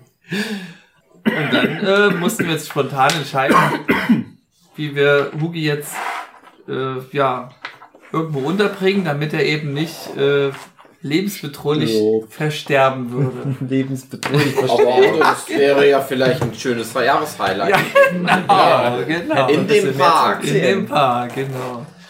Dann wird es nicht mehr der Clara Zetkin Park heißen, sondern Karin Z Zetkin und Hugi Park. Ja, genau. Hugi Tod Park. Totpark. Und dann mussten wir uns eben einen Masterplan ausdenken, wie wir spontan Hugi unterbringen und haben uns entschieden, naja, also es kam dann so raus, ja, dann kommt er halt doch zu mir. Weil die Idee war halt, dass niemand bei uns übernachtet, Weil weil, Geburtstagsgeschenk äh, von weil Isa. Geburtstagsgeschenk von Isa und so. Und es wird schwierig, wenn wir Gäste haben. und dann musste die leider die Isa sich aufopfern, Auto zu fahren. Das macht sie ganz ungern. So sehr, sehr, sehr ungern. Weil ich auch schon getrunken habe, deswegen ging das auch nicht. Und da haben wir dann halt zwei Touren machen müssen, weil wir hatten mit einer Autotour alles herbekommen und mussten dann eben zweimal fahren, weil Hugi ja jetzt diesen Space mit eingenommen hat, den wir hätten brauchen müssen. Ja, und dann haben wir Hugi bei uns untergebracht. Das war auch irgendwie so ein bisschen lieb, weil der einfach gefügig war. Ja, das, da, da konnte dann Isa doch noch ihr Geburtstagsgeschenk. Ja. Hugi, du musst mal deinen einen Finger hier und den Aber- anderen hier. Ja, weißt, dass es anderes okay. Geburtstag war, ja? Ja, ja. Okay. Ja, das ist gut, aber du willst auch deinen Spaß. So. Okay. Ähm, Danke.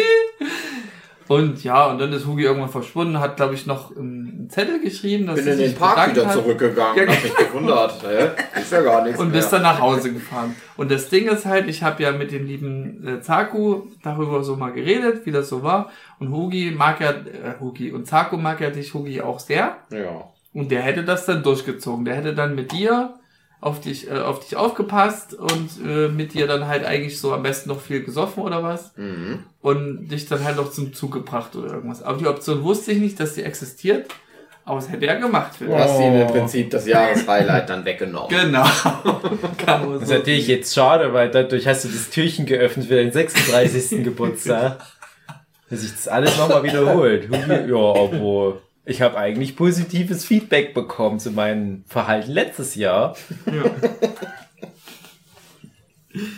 Genau, das ist so ein Highlight, was wirklich sehr besonders war.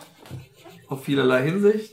Und das macht es halt sehr unique und spotlightig und ja, Mhm. genau. War auch negative Erinnerung. Erinnerung. Ja, es ist ja ein, von gewisser Tragkraft. Highlight. Und Highlight muss Genau, genau. Gutes sein. Und das finde ich auch mal wichtig. Aber es war ja beides. Bei beiden.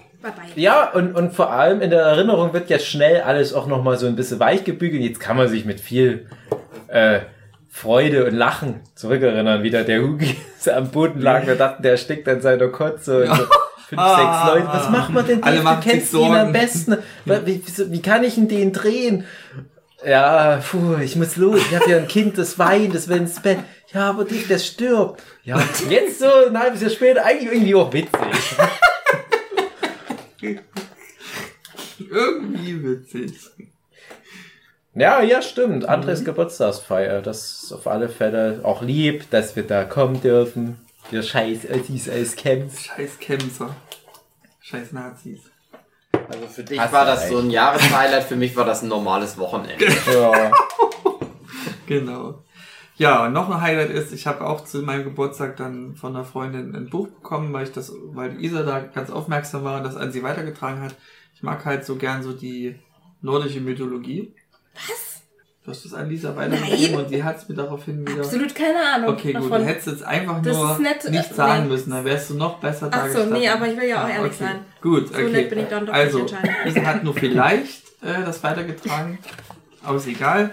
Ähm, jedenfalls habe ich das Buch halt so rauf und runter gelesen und bin jetzt schon bestens wissens äh, in, in der Mythologie gut drin und weiß halt jetzt, okay, ohne nordische Mythologie gäbe es keinen Herr der Ringe. Weil da schon Zwergen drin vorkommen, Elben, äh, Elfen und äh, so Menschen und sowas. Und Ja. das Danke, sorgt's nordische halt. Mythologie für die Genau. Erfindung der Andrea. fiktionalen Rasse der Menschen. Genau. André, Aufgabe an dich. Sag mir ein Fact, den ich noch nicht weiß. Mm, Also wenn man das Buch so liest, das wird auch nicht so wirklich oft erwähnt, aber die Zahl 9 hat eine große Bedeutung. Mhm. Weil es immer neun Welten gibt, die äh, verteilt sind in, in diesen Mythos. Oder äh, Thor hat neun Tage lang gegen diese Schlange gekämpft. Die Weltenschlange hat doch neun Ich Arschlöcher. glaube, das, ich glaube, das wusste ich schon von dem God of War 2018 Spiel. Von dem Torfilm. Okay, weil das da erwähnt wurde mit neun oder was? Ja. Okay. Na, jetzt ist halt die Naja, Frage, wo gut. hat Herr der Ringe sich mehr abgeguckt? Bei God of War oder bei der nordischen Mythologie? Okay, wenn du im, in, in der nordischen Mythologie ist es so, du bist erst würdig, wenn du im, im, im Kampf gefallen bist. ja Weil dann kommen die Valkyren und holen dich ab. Mhm. Das wissen wir Nur von Thor. Deswegen vier. haben die sich da so in ihren Glauben so reingesteigert, dass sie gesagt haben, ja, wir müssen jetzt kämpfen, wir können nicht einfach so rumsitzen. Wir müssen jetzt sterben im Kampf, damit sich's lohnt. Und das äh, weiß ich nicht, ob du das schon wusstest. Das wusste ich noch nicht. Ich The Northman geguckt. Und jedenfalls fand ich es dann auch interessant, so die Serie ähm, äh, Vinland Saga zu gucken, mit dem Background-Wissen. Und da kommt jetzt nicht so viel nordische Mythologie vor. Ähm, aber es, es war halt so eine Motivation, das mit diesem Blickwinkel auch schon direkt zu gucken. Also eigentlich reicht Erik der Wikinger. Hm, Da ist schon Ja, alles. Also die, die Quelle von der nordischen Mythologie ist einfach nur irgend so ein Gedicht, kann man sagen. Also so wird es benannt. Und, äh, und christlicher Einfluss. Weil ja auch so mit Himmel und Hölle so mit dabei vorkommt. Ich lese Wer immer viel. Der Edda. Edda, genau, die ja. Edda, genau. Edda. Ja. Ich lese immer viel über Wikinger, so, so Wikinger-Forschung, weil ich das interessant finde. Und da gibt's ja jedes Jahr dann wieder irgendwelche Erkenntnisse, die im Prinzip so diesen Wikinger-Mythos komplett entwurzeln. Ja. Zum Beispiel, hatten das gar ist keine das, Horne am Hals. das, das, Ja, das Volk der nicht. Wikinger gibt's ja nicht, Ja. zum Beispiel. Und ich, ich, ich gucke mir dann immer gerne so Weltkarten an, wo einfach nur so die Routen der Wikinger äh, so abgebildet werden, wie die dann so bi- bis ins äh, runter in die Türkei und so weiter, Schwarzes Meer, wie die da so ihre, ihre Handelsrouten hatten.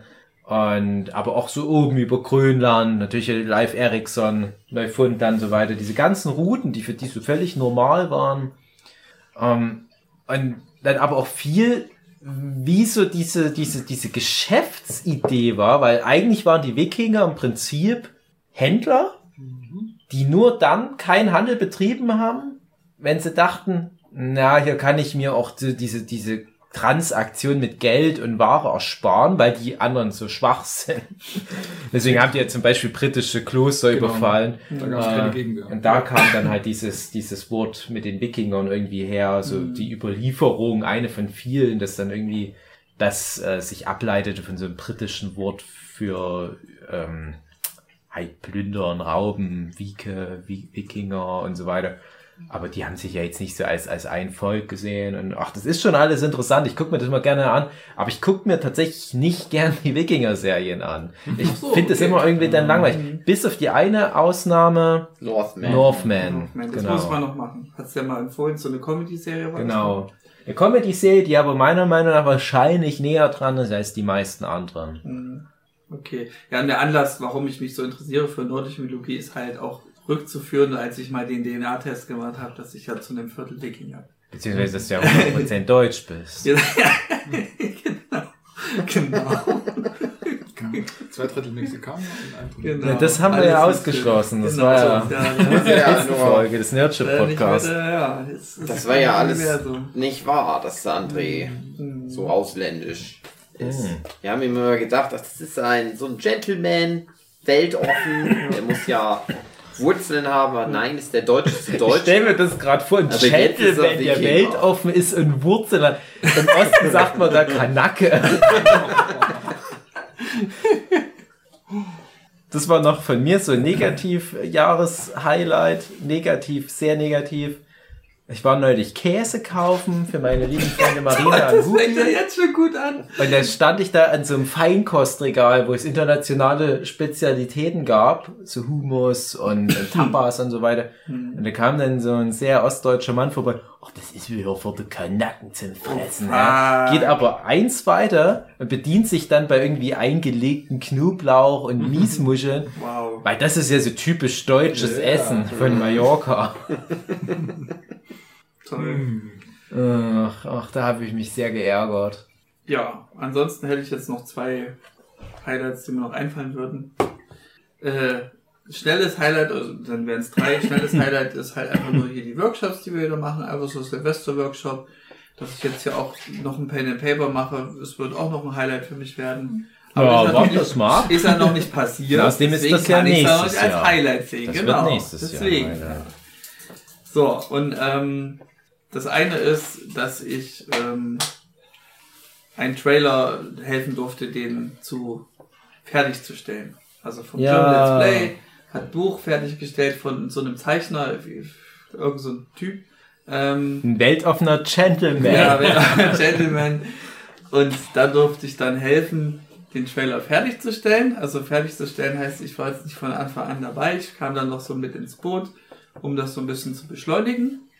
Und ähm, das Schöne daran ist für mich das Highlight, dass meine Skills, die ich mal über Jahre aufgebaut habe mit Animieren, dass die jetzt mal zu Trage kamen und für ein großes Projekt geholfen Mhm. haben.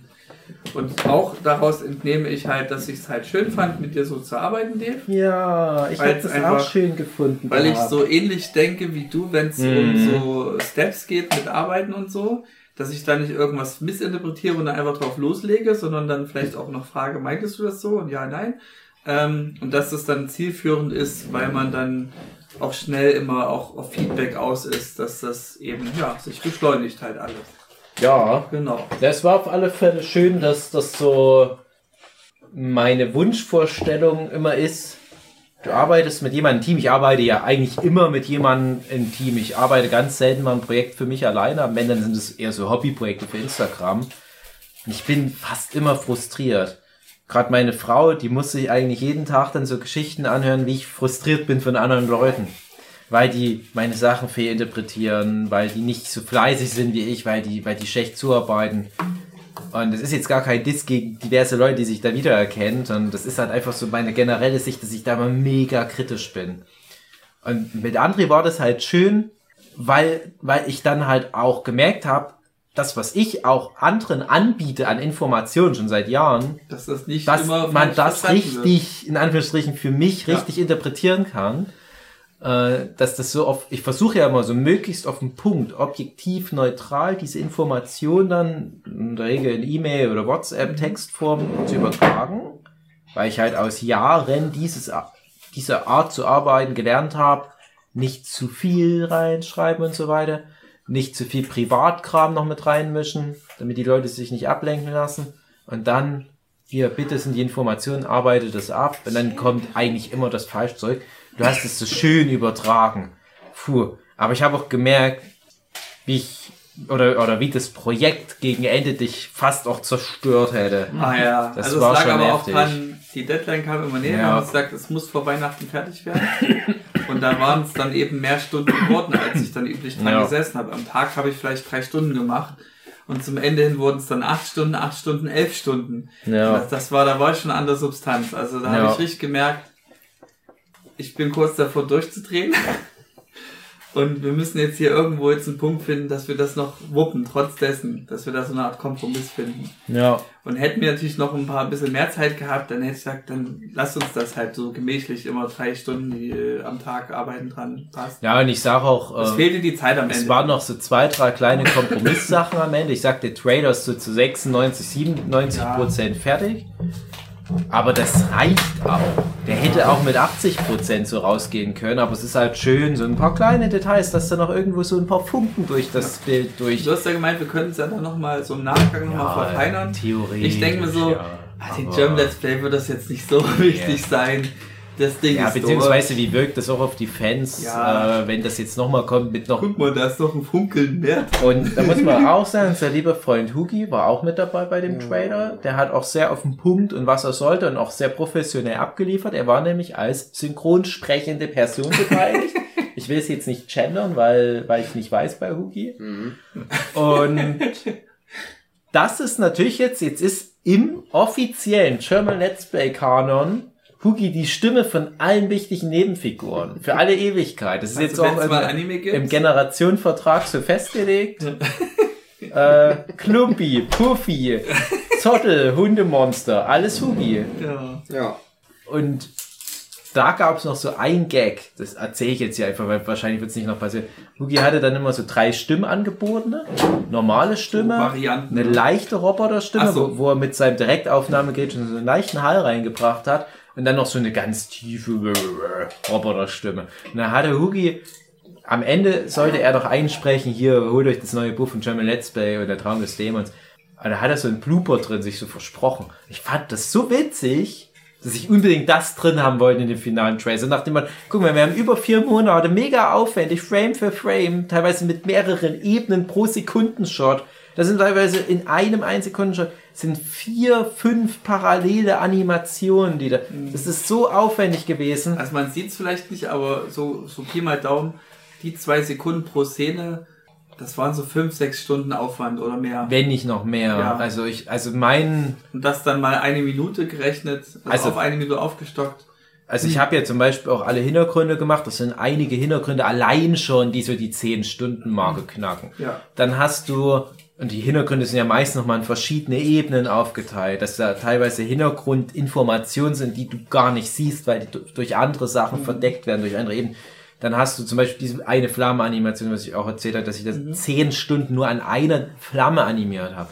Eine andere Flamme habe ich achtmal gemacht, bis die Ja. gut aussah. Die, wenn die dann mal nicht gut war, haben wir sie woanders verwerten können. Also Beziehungsweise hat, draus na, es sind noch ein paar Sachen im Müll gelandet. Ja, okay. Also Das es waren schon, ich sag mal, an dieser einen Flamme 20 Stunden Nettoarbeitszeit locker nur für die Tonne, weil man es wirklich gar nicht verwenden kann. Aber es sind alles Learnings, es ist alles, es sind alles äh, neue Erfahrungen, die ich da auch gesammelt habe. Und ich dachte, es wäre so witzig, wenn man diese gan diesen ganzen Aufwand, diese, dieses Professionelle, wenn man das alles jetzt reinschmeißt und am Ende, in der letzten Sekunde verreißt es noch mit einem Blooper. Dass sich Hugi da einfach nur so verspricht. Ich weiß nicht, es war nicht so spektakulär. Ich fand das so witzig. Ich musste so lachen. Ich war so fertig mit den Nerven. So wie so Excitation Transfer. Also ich habe Blut gekotzt und Wasser geströmt. Aber ich habe dann wirklich gedacht, ey, irgendwie das trifft meinen Humor. Wie witzig wäre das? Wenn da jetzt sich einfach am Ende was drauf ankommt, hier, das ist der Name von dem Buch. Nee, ich habe mich versprochen, jetzt ist der Trailer. Wäre das auch in Character von dem, von dem, von der Figur selber, die Hugi hat dann synchronisiert? Ne, das wäre dann, das Ist war der so in dieser, ne, das war dann äh, in dieser dunklen Roboterstimme und das war, das hatte eigentlich nirgendwo gepasst. Ich Ja. fand es cool, dass Sugi angeboten hat. Wir haben natürlich dann diese andere Roboterstimme genommen, die habe ich dann nochmal verzerrt äh, und diese dunkle Roboterstimme, die hat zu keiner Figur gepasst. Die hätte ich dann aber exklusiv dann dafür, wenn wir es verwendet hätten, nochmal verwendet. Und dann hatten wir noch am Ende diesen kleinen Pixel-Klumpi mit eingefügt. Ja. Also wer German Let's Play kennt, äh, Ach so, den hast Klumpi. du damit noch reingeskriptet. der, ja genau, und den hatte ich dafür eigentlich genommen. Letztens haben wir dem aber den normalen Text sprechen lassen, der Ja, dann ja. auch wiederum von Hugi gesprochen wäre meine Frage, wurde. ob der Klumpi so einen Charakterzug hat, sich mal zu versprechen. Ich, eigentlich eher nicht, Eigentlich aber man muss auch sagen, die Figur Klumpi, das ist ja für mich auch ein kleines bisschen In-Talk über dieses ganze German Let's Play-Universum. Es gibt natürlich tausende German Let's Play-Videos, wo irgendwie Klumpi eine Rolle spielt, aber ja eigentlich nicht als Figur. Eher ein Maskottchen. Sondern ja, das ist halt so, das taucht immer mal, taucht Klumpi und Puffy und Steini und Schmidti, die tauchen immer mal auf, aber das sind ja keine eigenständigen Figuren. Und Sherman Let's Play in seinen Videos, er ist ja er selber. Meine Aufgabe, noch die, als wir den ersten Comic gemacht haben vom Autor Heiko Hörnig, war daraus Figuren zu machen, die unabhängig von dem ganzen YouTube-Channel irgendwie funktionieren. Und wir haben ja erstmal den Charakter für einen Klumpi erfunden, dass der so ein bisschen, ja, wie soll ich sagen, ein bisschen sarkastisch ist und, und ja, so ein paar Charaktereigenschaften generell einfach mal hat. Und jetzt für Band 2 war es dann nochmal für mich so eine Aufgabe, jetzt auch noch Puffy zu definieren. Denn noch, ja, Puffy spricht halt nicht, der macht nur blub. Blub. Und irgendwie alles, was der macht, führt wohin. Das ist wie, wie, wie so ein, McGuffin. äh, nee, nicht Mecha, wie als würde der so, als wäre der der Gott des Schicksals. Okay. Alles, was der in dem Buch macht, scheint erstmal irgendwie so random, aber es führt dann wohin am Ende immer. Und ja, aber das sind so Charakterentwicklungssachen, wo man jetzt halt mal mit beteiligt war. Und jetzt kam noch dieser nächste Schritt, dass wir denen noch Stimmen geben.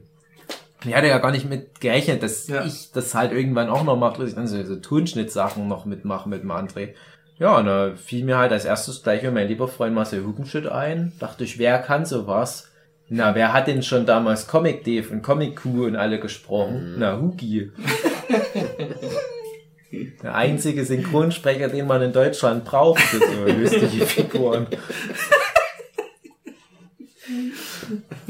Sehr schön. Ja, auf jeden Fall. Ja, und Rike Werner. Rieke Werner. Rike Werner. Die Eine beiden. wirkliche professionelle Sprecherin und nicht einfach nur so behelfsmäßig. Die hört Leute, jetzt den Podcast, denkt, wann sagen die endlich meinen Namen? Ich habe dieses Jahr Ariel, die Ja. Meerjungfrau, gesprochen. So schlecht war es doch auch nicht mein Jahr.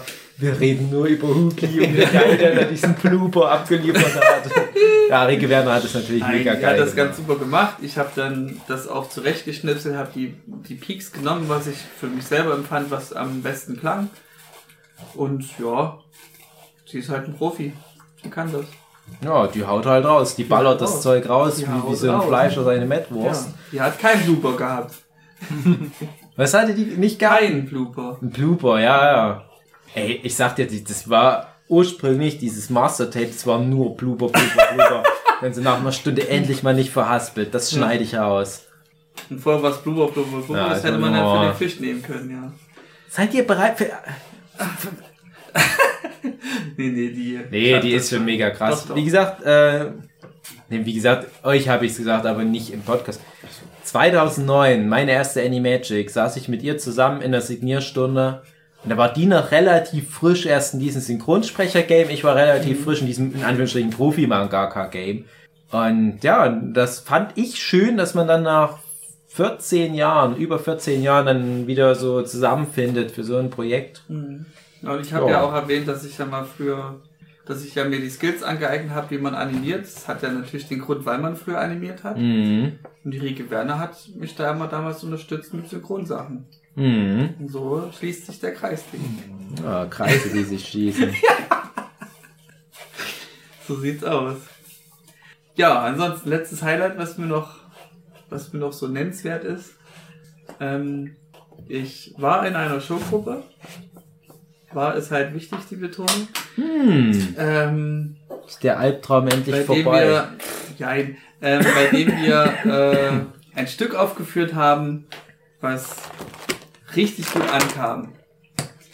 Und Stück aufführen und Showgruppe, was heißt das jetzt? Naja, es gibt ja so Conventions von Anime-Krams und Comic manchmal auch, aber da gibt's glaube ich so Showgruppen nicht. Ähm, Anime-Events überall in Deutschland verteilt. Man hat vielleicht mal von der Quality gehört, man hat vielleicht mal von der Dokumi gehört. Alles so Sachen, die halt in der Szene klar sind, aber für Außenstehende vielleicht eher nicht so. Und da gibt es ab und zu auch ja mal, nee, es gibt ein Programm und ab und zu oder des Öfteren gibt es da auch Showgruppenauftritte.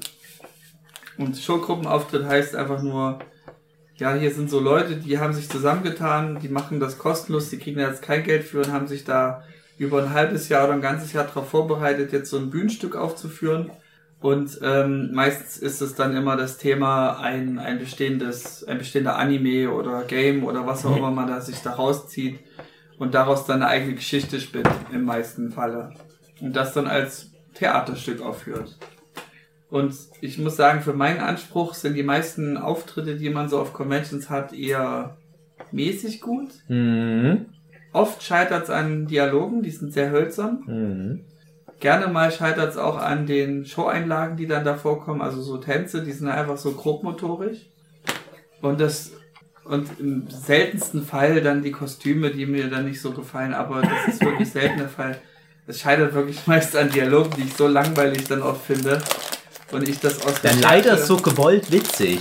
Ja, das ist, ja, manchmal ist so, Ich habe noch nie gelacht bei sowas. ja, also es ist Ganz schlimm. Außer bei deinen Programmen, die Genau, ich natürlich alle gesehen genau, habe, die sind das mega ist witzig gewesen. Und das ist halt so mein, mein Anspruch, dass wir ein Stück aufführen, was eben diese Probleme nicht hat.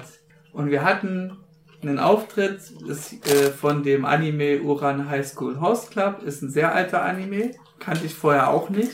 Und ist eigentlich auch nicht mein Genre. Das ist halt so, so Romance-Ding in erster Linie. Wenn man das so hört, ist in erster, nee, nee, nee. Isa hat so Nein genickt, so ganz protestantisch. Aber es geht nur um den Ersteindruck, den du da hast. Wenn du hörst Uran High School Host Club und da geht's dann um so ähm, Schüler, die in ihrer Freizeit äh, so, ein, so ein Host Club leiten, aber super reich sind, also die haben keine Geldprobleme. Und da geht's dann eben drum, dass in diesem Host Club so ähm, Gästinnen äh, mit, ihren, mit ihrer Schönheit so verwöhnen, sage ich mal. Und ihre Anwesenheit, dann ist das wie so ein, eine Service-Dienstleistung, aber so eben in Romance-Rahmen, dass diese Gästinnen sich dann daran erfreuen, Aber wo ist für dich dann das Schauspiel? Es ist einfach dein Leben. Ja, genau. Und das ist halt so ein Ding, das hätte ich niemals als Stück genommen oder niemals ähm, in irgendeiner Form konsumiert. Und ich habe dann die ganzen Folgen aus Recherchezwecken konsumiert, weil ich halt auch im, im Drehbuch, im Skript dabei bin. Und war überrascht, wie sehr mir das dann doch gefallen hat. Also es hat mir dann echt gut Spaß gemacht. Ähm, konnte auch, es gab auch ein paar Sachen, wo ich richtig hart lachen musste, weil das so absurd war. Ähm, und jedenfalls hast du ein Stück, womit ich nie gerechnet habe, dass du da halt so gut Sachen rausziehen kannst. Und wir hatten eben alles fertig, alles vorbereitet und haben dann unseren ersten Auftritt gehabt.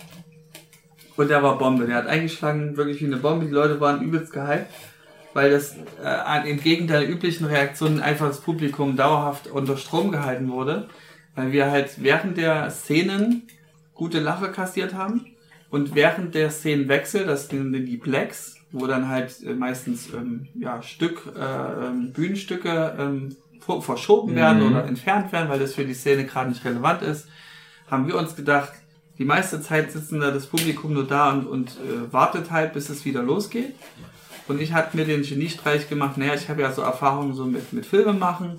Lass uns doch mal während der Plex, während die Leute halt jetzt eigentlich nur warten würden, noch so lustige äh, Einspieler machen in Thema zu diesem Stück, was wir dann haben. Und das war dann auch so für das Publikum voll die Kracher und alle waren so übelst aufgekratzt. Hast also, du da Hookies Tierwort gezeigt? also, also es gibt so, also in, in, in Uran High School Host Club geht es so ein bisschen um das Thema Arm und Reich auch, weil die halt super reich sind und die kennen halt Armut nicht und es gibt eine Figur, die ist halt eigentlich arm, aber äh, lehrt dort mit auf der Schule. Und ähm, das, das war halt so der Grundthema für diese lustigen Gags. Und da gab es auch einen Gag, da ging es um den sogenannten Göffel. Das ist halt ein Löffel und eine Gabel in einem.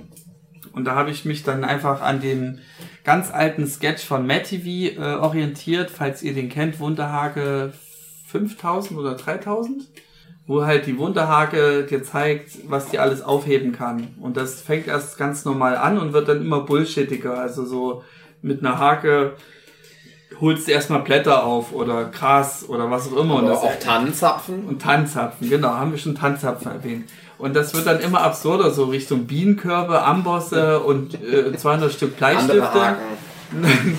Oder, oder nasses getrocknetes Gras, also erst so nasses Gras, nasses getrocknetes Gras. Und äh, es, also es gab viel Potenzial und das habe ich dann übertragen mit dem, mit dem Göffel. Äh, 7000 habe ich ihn genannt und was der alles anheben kann und dann habe ich das so, ein, also mein Running Gag, wie du mit Tanzapfen meinst, war natürlich bei mir, wer hätte es gedacht, Nudeln. Und äh, das Ding kam übelst hardcore an. Die haben Leute, Leute haben das so gefeiert, dass wir mit dem Stück durch waren, dass dann nochmal als Zugabe nochmal haben wollen. Die haben da immer gerufen, Gefüll, Gefüll, Gefüll. Ja, lange Rede, Rede kurzer Sinn. Die Show, der Showgruppe selber ging es aber nicht so gut. Da gab es intern Probleme, dass wir dieses eine tolle Stück nur einmal aufgeführt haben. Dann ist, sind 70% der Leute rausgegangen.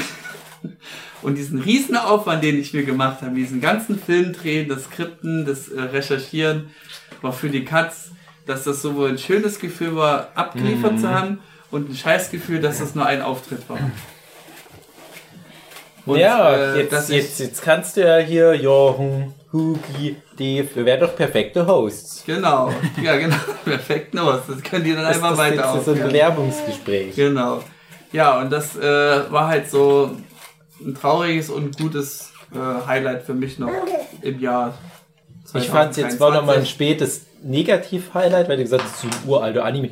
Ich weiß noch, wie das Ja, das- aktuell war, als ich auf Conventions war und ständig alle Owen Host, Owen High School Host Club Zeug Ja. gemacht habe. Weil ich habe tatsächlich schon Owen High School Host Club oder wie das auch immer heißt, Host Club.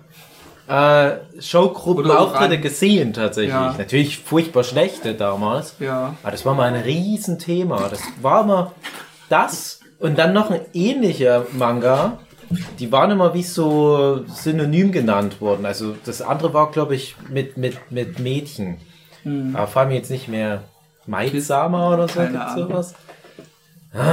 Ja, aber, Das, aber das ist so, ich will jetzt nicht das so sehr auf mich beziehen, aber ist tatsächlich bei mir auch so Story of my life, dass ich ja immer so diese langen Projekte habe, wie zum Beispiel auch den German Let's Play Band oder diverse andere Projekte. Und du arbeitest da teilweise ein Jahr oder länger an so einem Projekt, jeden Tag. Und dann kommt das raus und dann verpufft das immer ganz schnell. Und das ist immer so, so schade. Also selbst so ein verhältnismäßig erfolgreiches Buch wie letztes Jahr der Kurono-Band, dieses Jahr der German Let's Play Band, das ist nur so eine, ein paar Tage, dass das überhaupt eine Rolle spielt. Und du denkst, dafür habe ich ein Jahr gearbeitet. Und ja, ich würde mir halt auch mal wünschen, dass irgendwas mal, dass, dass man mal irgendwas schafft, was irgendwie mehr Nachhall hat. Das ist, ich finde, das ist so mega frustrierend. Das ist auch was, was mich jedes Jahr immer wieder so Richtung Silvester auch wieder krass bewegt. Ich habe jetzt auch mit zu schon so ein, so ein Vorgespräch gehabt, dass ich das halt jedes Jahr wieder auch so ein bisschen in Frage stelle, wie mein Karrieresystem ist, dass man immer nur so auf diesen einen Moment hinarbeitet und der kann auch Würfel. komplett verpuffen. Also siehe zum Beispiel Demon Mind Game 3, als das vor zwei oder drei Jahren rauskam. Das, da da habe ich über einen Zeitraum von bestimmt anderthalb Jahren immer mal wieder dran gearbeitet und kam das raus und niemand hat's gemerkt. Und ich hab's denke, ja, das war Das war wegen so Corona auch, ne? aufwendig, das war so viel Arbeit. Und kein Mensch hat da Notiz davon genommen. Keine Online-Reviews. Niemand hat da irgendwie mal ein Video dazu gemacht. Gab keine Werbung. Denkst, Das ist das jetzt gewesen. Und du denkst dir schon, ah, im besten Fall passiert dann das und das und das. Ja, das finde ich halt, das finde ich schade. Also so eine Art von Projekt ist immer, ist ja eigentlich nicht gedacht für eine Showgruppe, dass das so ist, aber so ist es halt so wie Ja. so ein Pop-Up-Store. Also dann einmal so kurz da, es ist wunderschön, dann ist es vorbei. Viele liefern Traurig. halt nicht so gut ab mit ihren Auftritten. Sind meistens auch nicht mal in Character mit ihren Figuren. Ähm, aber halten trotzdem irgendwie zusammen. Und wir hatten das interne Mhm. Problem. Und ja, dann ist es halt zerfallen, sage ich mal. Ich war dann halt auch raus aus anderen Gründen, weil ich mit wegen anderen Personen, sage ich mal, frustriert war. Und jetzt, wo du halt meinst, jetzt bin ich da endlich raus, ja nee, äh, ich bin jetzt halt in einer neu gegründeten Showgruppe dabei, weil meine Rolle ist nicht, dass ich hier auf der Bühne bin und acte, sondern ich bin dann der Techniker, der dann rechtzeitig die passenden Sounds einspielt und halt das Skript macht und eben bei den Flex das Schema halt mir bei äh, lustige Videos mit einspielen. Das halt mehr Aufwand bezieht. Ja, also man kann Mhm. auch einfach nur Black machen, aber Denkst du, dass jetzt als nächstes das große, äh, große, große ähm, Showgruppen-Special zu German Let's Play und der Traum des Dämons basierend wir auf dem einminütigen Trailer mit den Stimmen von Hugi Hugenschütt und Rieke mit Werner? diesen nicht vorhandenen Versprecher. Ja. einbauen, ja. Äh, Ja, das können, könnte ich mir vorschlagen, genau. Ich finde es ja auch witzig, wie niemand, der an dem Trailer gearbeitet hat, das Buch kennt. Ja, musst du ja Und dann, nicht. und Musst dann manchmal so Interpretation der Szene dann bei mir ankam, wo ich dachte, das Aber es ist auch oft umgekehrt jetzt so bei Synchronsprechern. Die meisten kennen den Inhalt nicht. Die, die sagen ihren Mhm. Text auf, die wissen ungefähr den Kontext durch die Regie. Und dann war's das. Die kennen dann gar nichts drüber. Also, muss, die machen nur ihren Job. Wollt ihr alle mal kurz gucken, wie süß die Vivian angezogen ist? Ja. Ist nämlich schon für Silvesterabend gemacht. angekleidet. Da wird zwar gleich überall Möhrenbrei drauf sein. Ja. So, Hugi, hau raus. Hau raus. Wir müssen langsam mal hier zu Potte kommen. Es ist gleich um 12. Ach, das trifft sich ja gut. Ich hatte nämlich keine Highlights dieses Jahr. Aber ich hoffe, das jetzt nicht so die zu du dich liebe, erinnern damit die, damit die jetzt ihr Gepäck. Nein, ich meine natürlich keine Highlights, die wir nicht schon besprochen haben, viel. Zum Beispiel Wacken war ja dieses Jahr, ist ja ganz schlimm abgesoffen. Das war lustig, aber ich Auch war dabei. Highlight, Ja.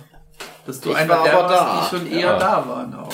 Ja, Und noch rein durften. ich war in äh, Nordsee auch dann einen Tag extra, weil wir nicht da anreisen konnten, wie wir wollten. Waren wir auf so einem schönen Campingplatz. Das hat mir gut gefallen. Ähm, na, ganz viel habe ich ja an Teddy Boys Love gearbeitet, zusammen mit der lieben Natalia. Sie winkt. Sie winkt. Sie hat gewunken. Das war ein großes Highlight. Podcasts. Wink mal in das Ja. Mikrofon, Natalia. Ja, ich, ich wollte gerade sagen, bei, bei dem Podcast perfekt, ja. Ja. Das ist, die, die Schallwellen sind angekommen. Ja. Ähm, na, ich habe noch eine neue Nichte dazu bekommen. Die ist aus meiner Schwester rausgepurzelt. Der kleine Thoralf. Ja, genau. Ähm, ja. War sonst noch was, Dave? Du hast dir noch eine kleine Babynichte bekommen. Ja. Mm, tja, Hugi, hm. Man hat immer das Gefühl, man darf über vieles nicht sprechen. Bezüglich deiner Person, das, das so 50% Mysterium muss ja des potenziellen Contents ist dann direkt schon mal weg. Ich hatte ein, ein, ein merkwürdiges TikTok gemacht dieses Jahr über, na, wer heißt denn die Frau, die beim Eurovision Song Contest mal gewonnen hat? Lena Meyer-Landrut. ja. Wo ich so sag, wo Das der Witz in dem Video ist, dass ich so deren Lebensentscheidung nach dem Gewinn des Eurovision Song Contest so Mhm. kritisiere und halt so verschwörungsmäßig so halt tu, die muss ja dazu gezwungen werden, weil das so weit weg ist von meinen persönlichen Entscheidungen. Wie Mark Forster heiraten und so Beauty-Content viel machen. Und Hat so. die nicht an der Theateraufführung Das von Rennschwein Rudi Rüssel, Rudi Rüssel Ich gespielt? glaube, ja. Das war ein sehr erfolgreiches TikTok, weil aber die Leute das dann nicht verstanden haben. Natürlich ihr rausgerastet sind. ein bisschen spaßmäßig gemeint war. Das sind immer deine erfolgreichsten Videos. Ja. Verschwörungsmythen. Ansonsten immer viel traurig gewesen das ganze Jahr, ist ja klar. Aber mein echtes Highlight ist natürlich, dass ich mit euch immer den Nerdship Podcast Ja. Ich entschuldige mich, dass ich immer so krank bin, wenn wir uns mal treffen. Aber sonst wäre mein Highlight auch gewesen. Irgendwelche tollen Sachen mit euch beim Workshop. Vivian, kannst du mal bitte nicht immer so laut sein? Und der Papa Podcast Aufnahme aufnimmt. läuft. Ich finde ja, also wenn Jochen das Silmarillion sagen darf als persönliches Highlight, würde ich gerne One Piece als mein persönliches Oh, Highlight schön. dieses Jahr sagen, weil ich ja das angefangen habe, Genau. dieses Jahr zu lesen. Du hast, wie weit bist du jetzt aktuell? Wir haben gerade Buggy den Clown getroffen. Okay, also Band 1. Äh, Fishman Island sind die jetzt Okay, gerade. gut. Ja, das ist ungefähr die Das Hälfte. ist, ja, das ist der erste. Ja, Kapitel Der erste von 600 drei oder so. Cruz-Arcs. bin ich. 600, das ist schon über die Hälfte. 60, Band 60 vielleicht. Ne? Ja, wenn du, wenn du Kapitel 600 sagst, über die Hälfte, ja. Ja, Wir sind aktuell bei 1100. 1103 sogar schon Ja. am Dreh. und auch- sehr gut. Hat mir immer gut gefallen. Schön. Ich finde es immer komisch, die Vorstellung, das so am Stück wegzuballern, macht ja Marina auch, äh, Marina Malina auch gerade. Ja. Und äh, kann mir das nicht vorstellen, weil ich es halt nie so kennenlernen werde. Ich habe es ja mehr oder weniger von Anfang an verfolgt. Und ich hatte ja zwischendurch meine Ermüdungserscheinung. Ich habe dann immer so, wenn ihr das dann nochmal nachholt, denke ich immer so, ah, überstehen sie die Thriller-Bark zum Beispiel. Ja, und das ist das Geile ist, wenn du es in eins durchliest, Ja. ist da nix von zu merken von so, oh, das wird ein Ja. bisschen langweilig. Ja. Also ich merke, ich habe das schon, dass ich mal denken kann, ah, wenn ich das jetzt wöchentlich gelesen hätte, Genau. dann ist das ein bisschen Also was bei langatmig. Thriller Bark höchstens so ein bisschen ermüdend sein könnte, ist, dass Oda sich probiert hat, wir machen jetzt mal einen ganz langen Fight, so Dragon Ball mäßig. Und das zog sich über den ganzen Band. Aber das Nur merkst du Fight. da nicht. Ja, Nur Fight. ich hab- ja, das kannst du ja noch nicht beurteilen, weil du es noch nicht gelesen hast. Ich habe ja auch schon Thriller lange, okay, schon sorry. lange vorbei. Sorry. Ich habe ja auch schon oft gesagt, Dress Rosa, Stimmt, ja, na klar, muss ja schon. Dress ja. Rosa, was jetzt bei dir so ziemlich als nächstes kommt. Ah. Äh, wenn du das Woche für Woche geguckt hast, weil es wirklich auch der längste Arc ist. Ich habe damals wirklich so richtig One Piece fast schon gehasst. Dann habe ich das viele Jahre später nochmal am Stück gelesen, dann war es mein Lieblingsarc. Also so krass kann das hin und her schwanken. Weil da habe ich das abgefeuert, dass das viel zu komplex ist, viel zu viele Charaktere, viel zu viele Flashbacks, irgendwie 12, 13, 14 Flashbacks kommen allein in dem einen Arc. Und das ist nur ein Ort und das spielt alles an einem Tag. Es ist so wahnsinnig viel. Und Woche für Woche, und das waren bestimmt zwei Jahre waren die da. Dieser eine Tag, zwei Jahre Manga lesen jede Woche. Und dann auf einmal merkst du, ah, was für, was für ein Genie der oder. Was für ein Genie. Ja, übrigens, ich habe auch jetzt für, für den Tagesspiegel meine Comic-Highlights des Jahres ja geschrieben und da habe ich auch gedacht, es wird mal wieder Zeit, mal wieder One Piece zu erwähnen. Und da habe ich halt unter anderem auch Joban Tore und Shazam ist dieses Jahr die letzte Ausgabe erschienen, habe aber halt auch One Piece nochmal erwähnt, weil ich halt wirklich feststelle, nach einem Vierteljahrhundert One Piece, dass das das Einzige ist, was ich halt noch so regelmäßig lese, wo ich mich auch drauf freue. Und alles andere, also selbst Battle Angel Alita, was ich ja eigentlich auch so lange lese, das lasse ich manchmal jahrelang liegen. Weil ich bin da nicht mehr so wie früher. Ich muss jetzt unbedingt sofort Battle Angel Alita ist. Dragon Ball ärgere ich mich ganz, dass das immer noch läuft.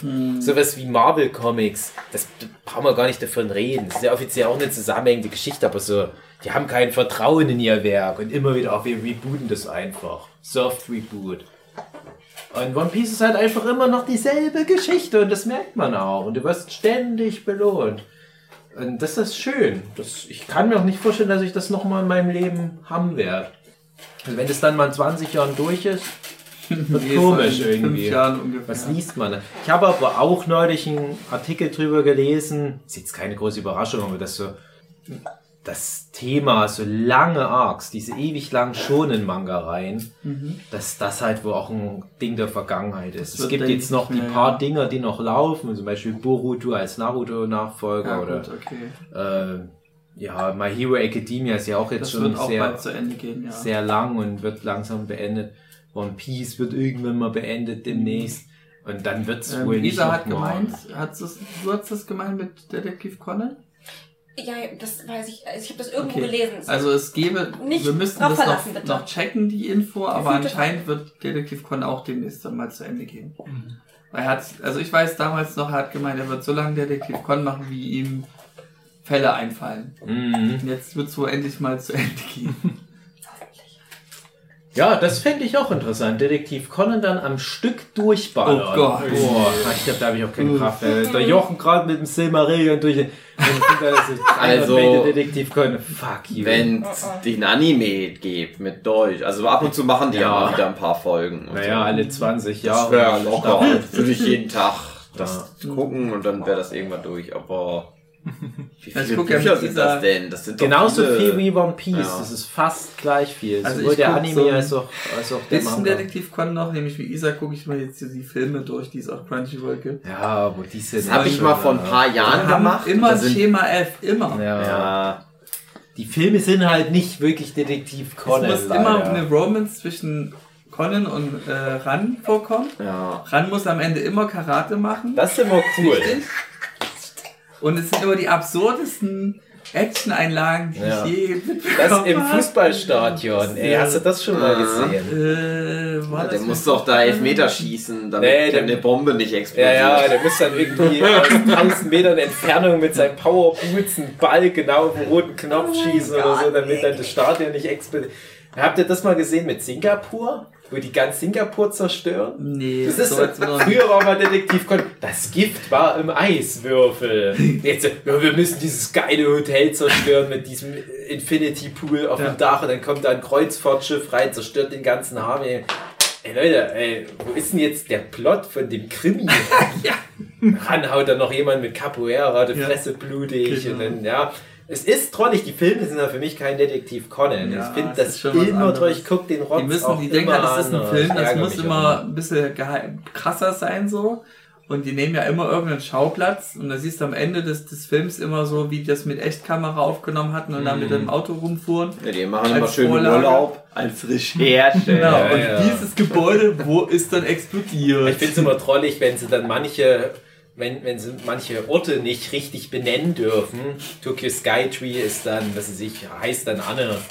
Und manche Orte dürfen sie, aber da wollte ich ja mal Gosho Aoyama indirekt über äh, den, den deutschen Manga-Anime äh, News Channel Japanic, glaube ich, heißen die. Die hatten dann mal ein Interview mit Gosho Aoyama und da hätte ich mal fast eine Frage für Gosho Aoyama durchreichen dürfen. Ich kam aber ein kleines bisschen zu spät, weil die nämlich fragen, ob die das mit, den- mit den Orten immer absprechen und wie so eine Art Tourismushilfe für manche Orte machen. so das, weil nämlich auffällt, wenn du Detektiv Conan als, als Anime-Serie guckst als Manga, wahrscheinlich, weiß nicht, wie da die Kapitel so sind, da sind die ja manchmal irgendwo in der Provinz von Japan und gucken sich zum Beispiel das holländische Dorf an. Und dort sind dann in der Regel die Verbrechen nicht so schlimm. Weil ich nämlich denke, dass das abgesprochen ist mit den Orten, dass sie sagen, hey hier, macht bitte Werbung für uns, aber macht da bitte nicht, dass jemand dort irgendwie so 15 Schulkinder abschlachtet. Das wäre irgendwie ganz cool. Und die haben dann nur einen Ehering gestohlen oder so. Und dann in, äh, in Japan, Tokio, die ganzen Geschichten, die sind ja, glaube ich, auch in einem fiktiven Stadtteil. Ja, ja. Aber das Problem bei Detektiv Conan ist jetzt, es gibt ja noch tausend Spin-Offs. Und wenn du das auch noch mitzählst. Fällt mir gerade ein Jahreshighlight. Ich habe dieses Jahr ein Detektiv Conan, äh, wie nennt man das, eine Illustration gemacht für, also eine Auftragsarbeit für jemanden für einen Geburtstag. Wo ich sehr viel Geld mal verdient Oh, habe. du hast es gut. Für auch viel Geld. Zwei Stunden. Unverschämt viel Geld habe ich dafür genommen. Sag mal. Nee, 20 Euro. 30 Euro. Ah, das ist Nee, sage das ich ist nicht. viel. Aber das war Detektiv Conan. Da war Mhm. Conan drauf. Noch von dem Anime habe ich schon wieder vergessen, kenne ich nicht. Und Ran war da drauf. Geil. Und Kogoromori habe ich gratis noch dazu gemalt. Boah. Toll, ne? Das war mein Jahreshighlight. Ich hoffe, das Final, der finale Arc von Detektiv Conan wird nur von Kogoro Mori Gelöst. ge gelöst. Wir haben ja auch den Detektiv Conan Podcast gemacht, da habe ich auch, glaube ich, auch schon mal die Goscha Ayama Sache erzählt. Das war doch mit Anna, Aber oder? Mit, mit, mit Anna Backfisch. Mhm. Äh, Aber ich wäre bereit. Also wenn ihr sagt, das ist dann nochmal sowas wie der Angel Podcast, dass wir dann in, in 20 Jahren noch noch Detektiv Conan komplett besprechen. Ja. Ich denke aber Gosho Ayama, der will mindestens so lange wie One Piece durchhalten jetzt. Oh, Ja, ja. sitzen Wettrennen. Dass er sagt, ey nee, komm, Last Man Standing. Ja. Den Dann steht irgendwo noch dieser Goku für Teen-Typen, sagt, ja, ich mache das schon 20 Jahre länger als ihr und ist immer noch, mach, mach aktuell irgendwie Band 300 und ich so, ja, komm. Ist da nicht irgendwie der Lex laufen irgend so ein Box-Manga? Nee, nee, ich glaube, Golko äh, für Teen ist so das, was meistens genannt wird, dann gibt es noch irgendwie Suzuka Schaden oder wie das heißt. Das hat äh, noch viel mehr Bände. Als wir in Japan waren, in der Kyoto Manga Bibliothek, da waren einige Manga rein, die über 200 Bände hatten. Da dachte ich, ah komm, One Piece. Also, so geil ist es auch nicht. Gerade mal so über 100 Bände, so what. Okay. Ähm, meine Nachbar, die Yamadas, das ist bloß Anime, oder? Ja, aber dieses Das Suzuka-Ding ist der längste Anime, glaube ich. Weil der irgendwie 1000 oder noch mehr Folgen, also viel mehr, 3000, ich weiß nicht. Sehr lange laufen, aber nur in Japan Dingenskirchen, ja. beliebt.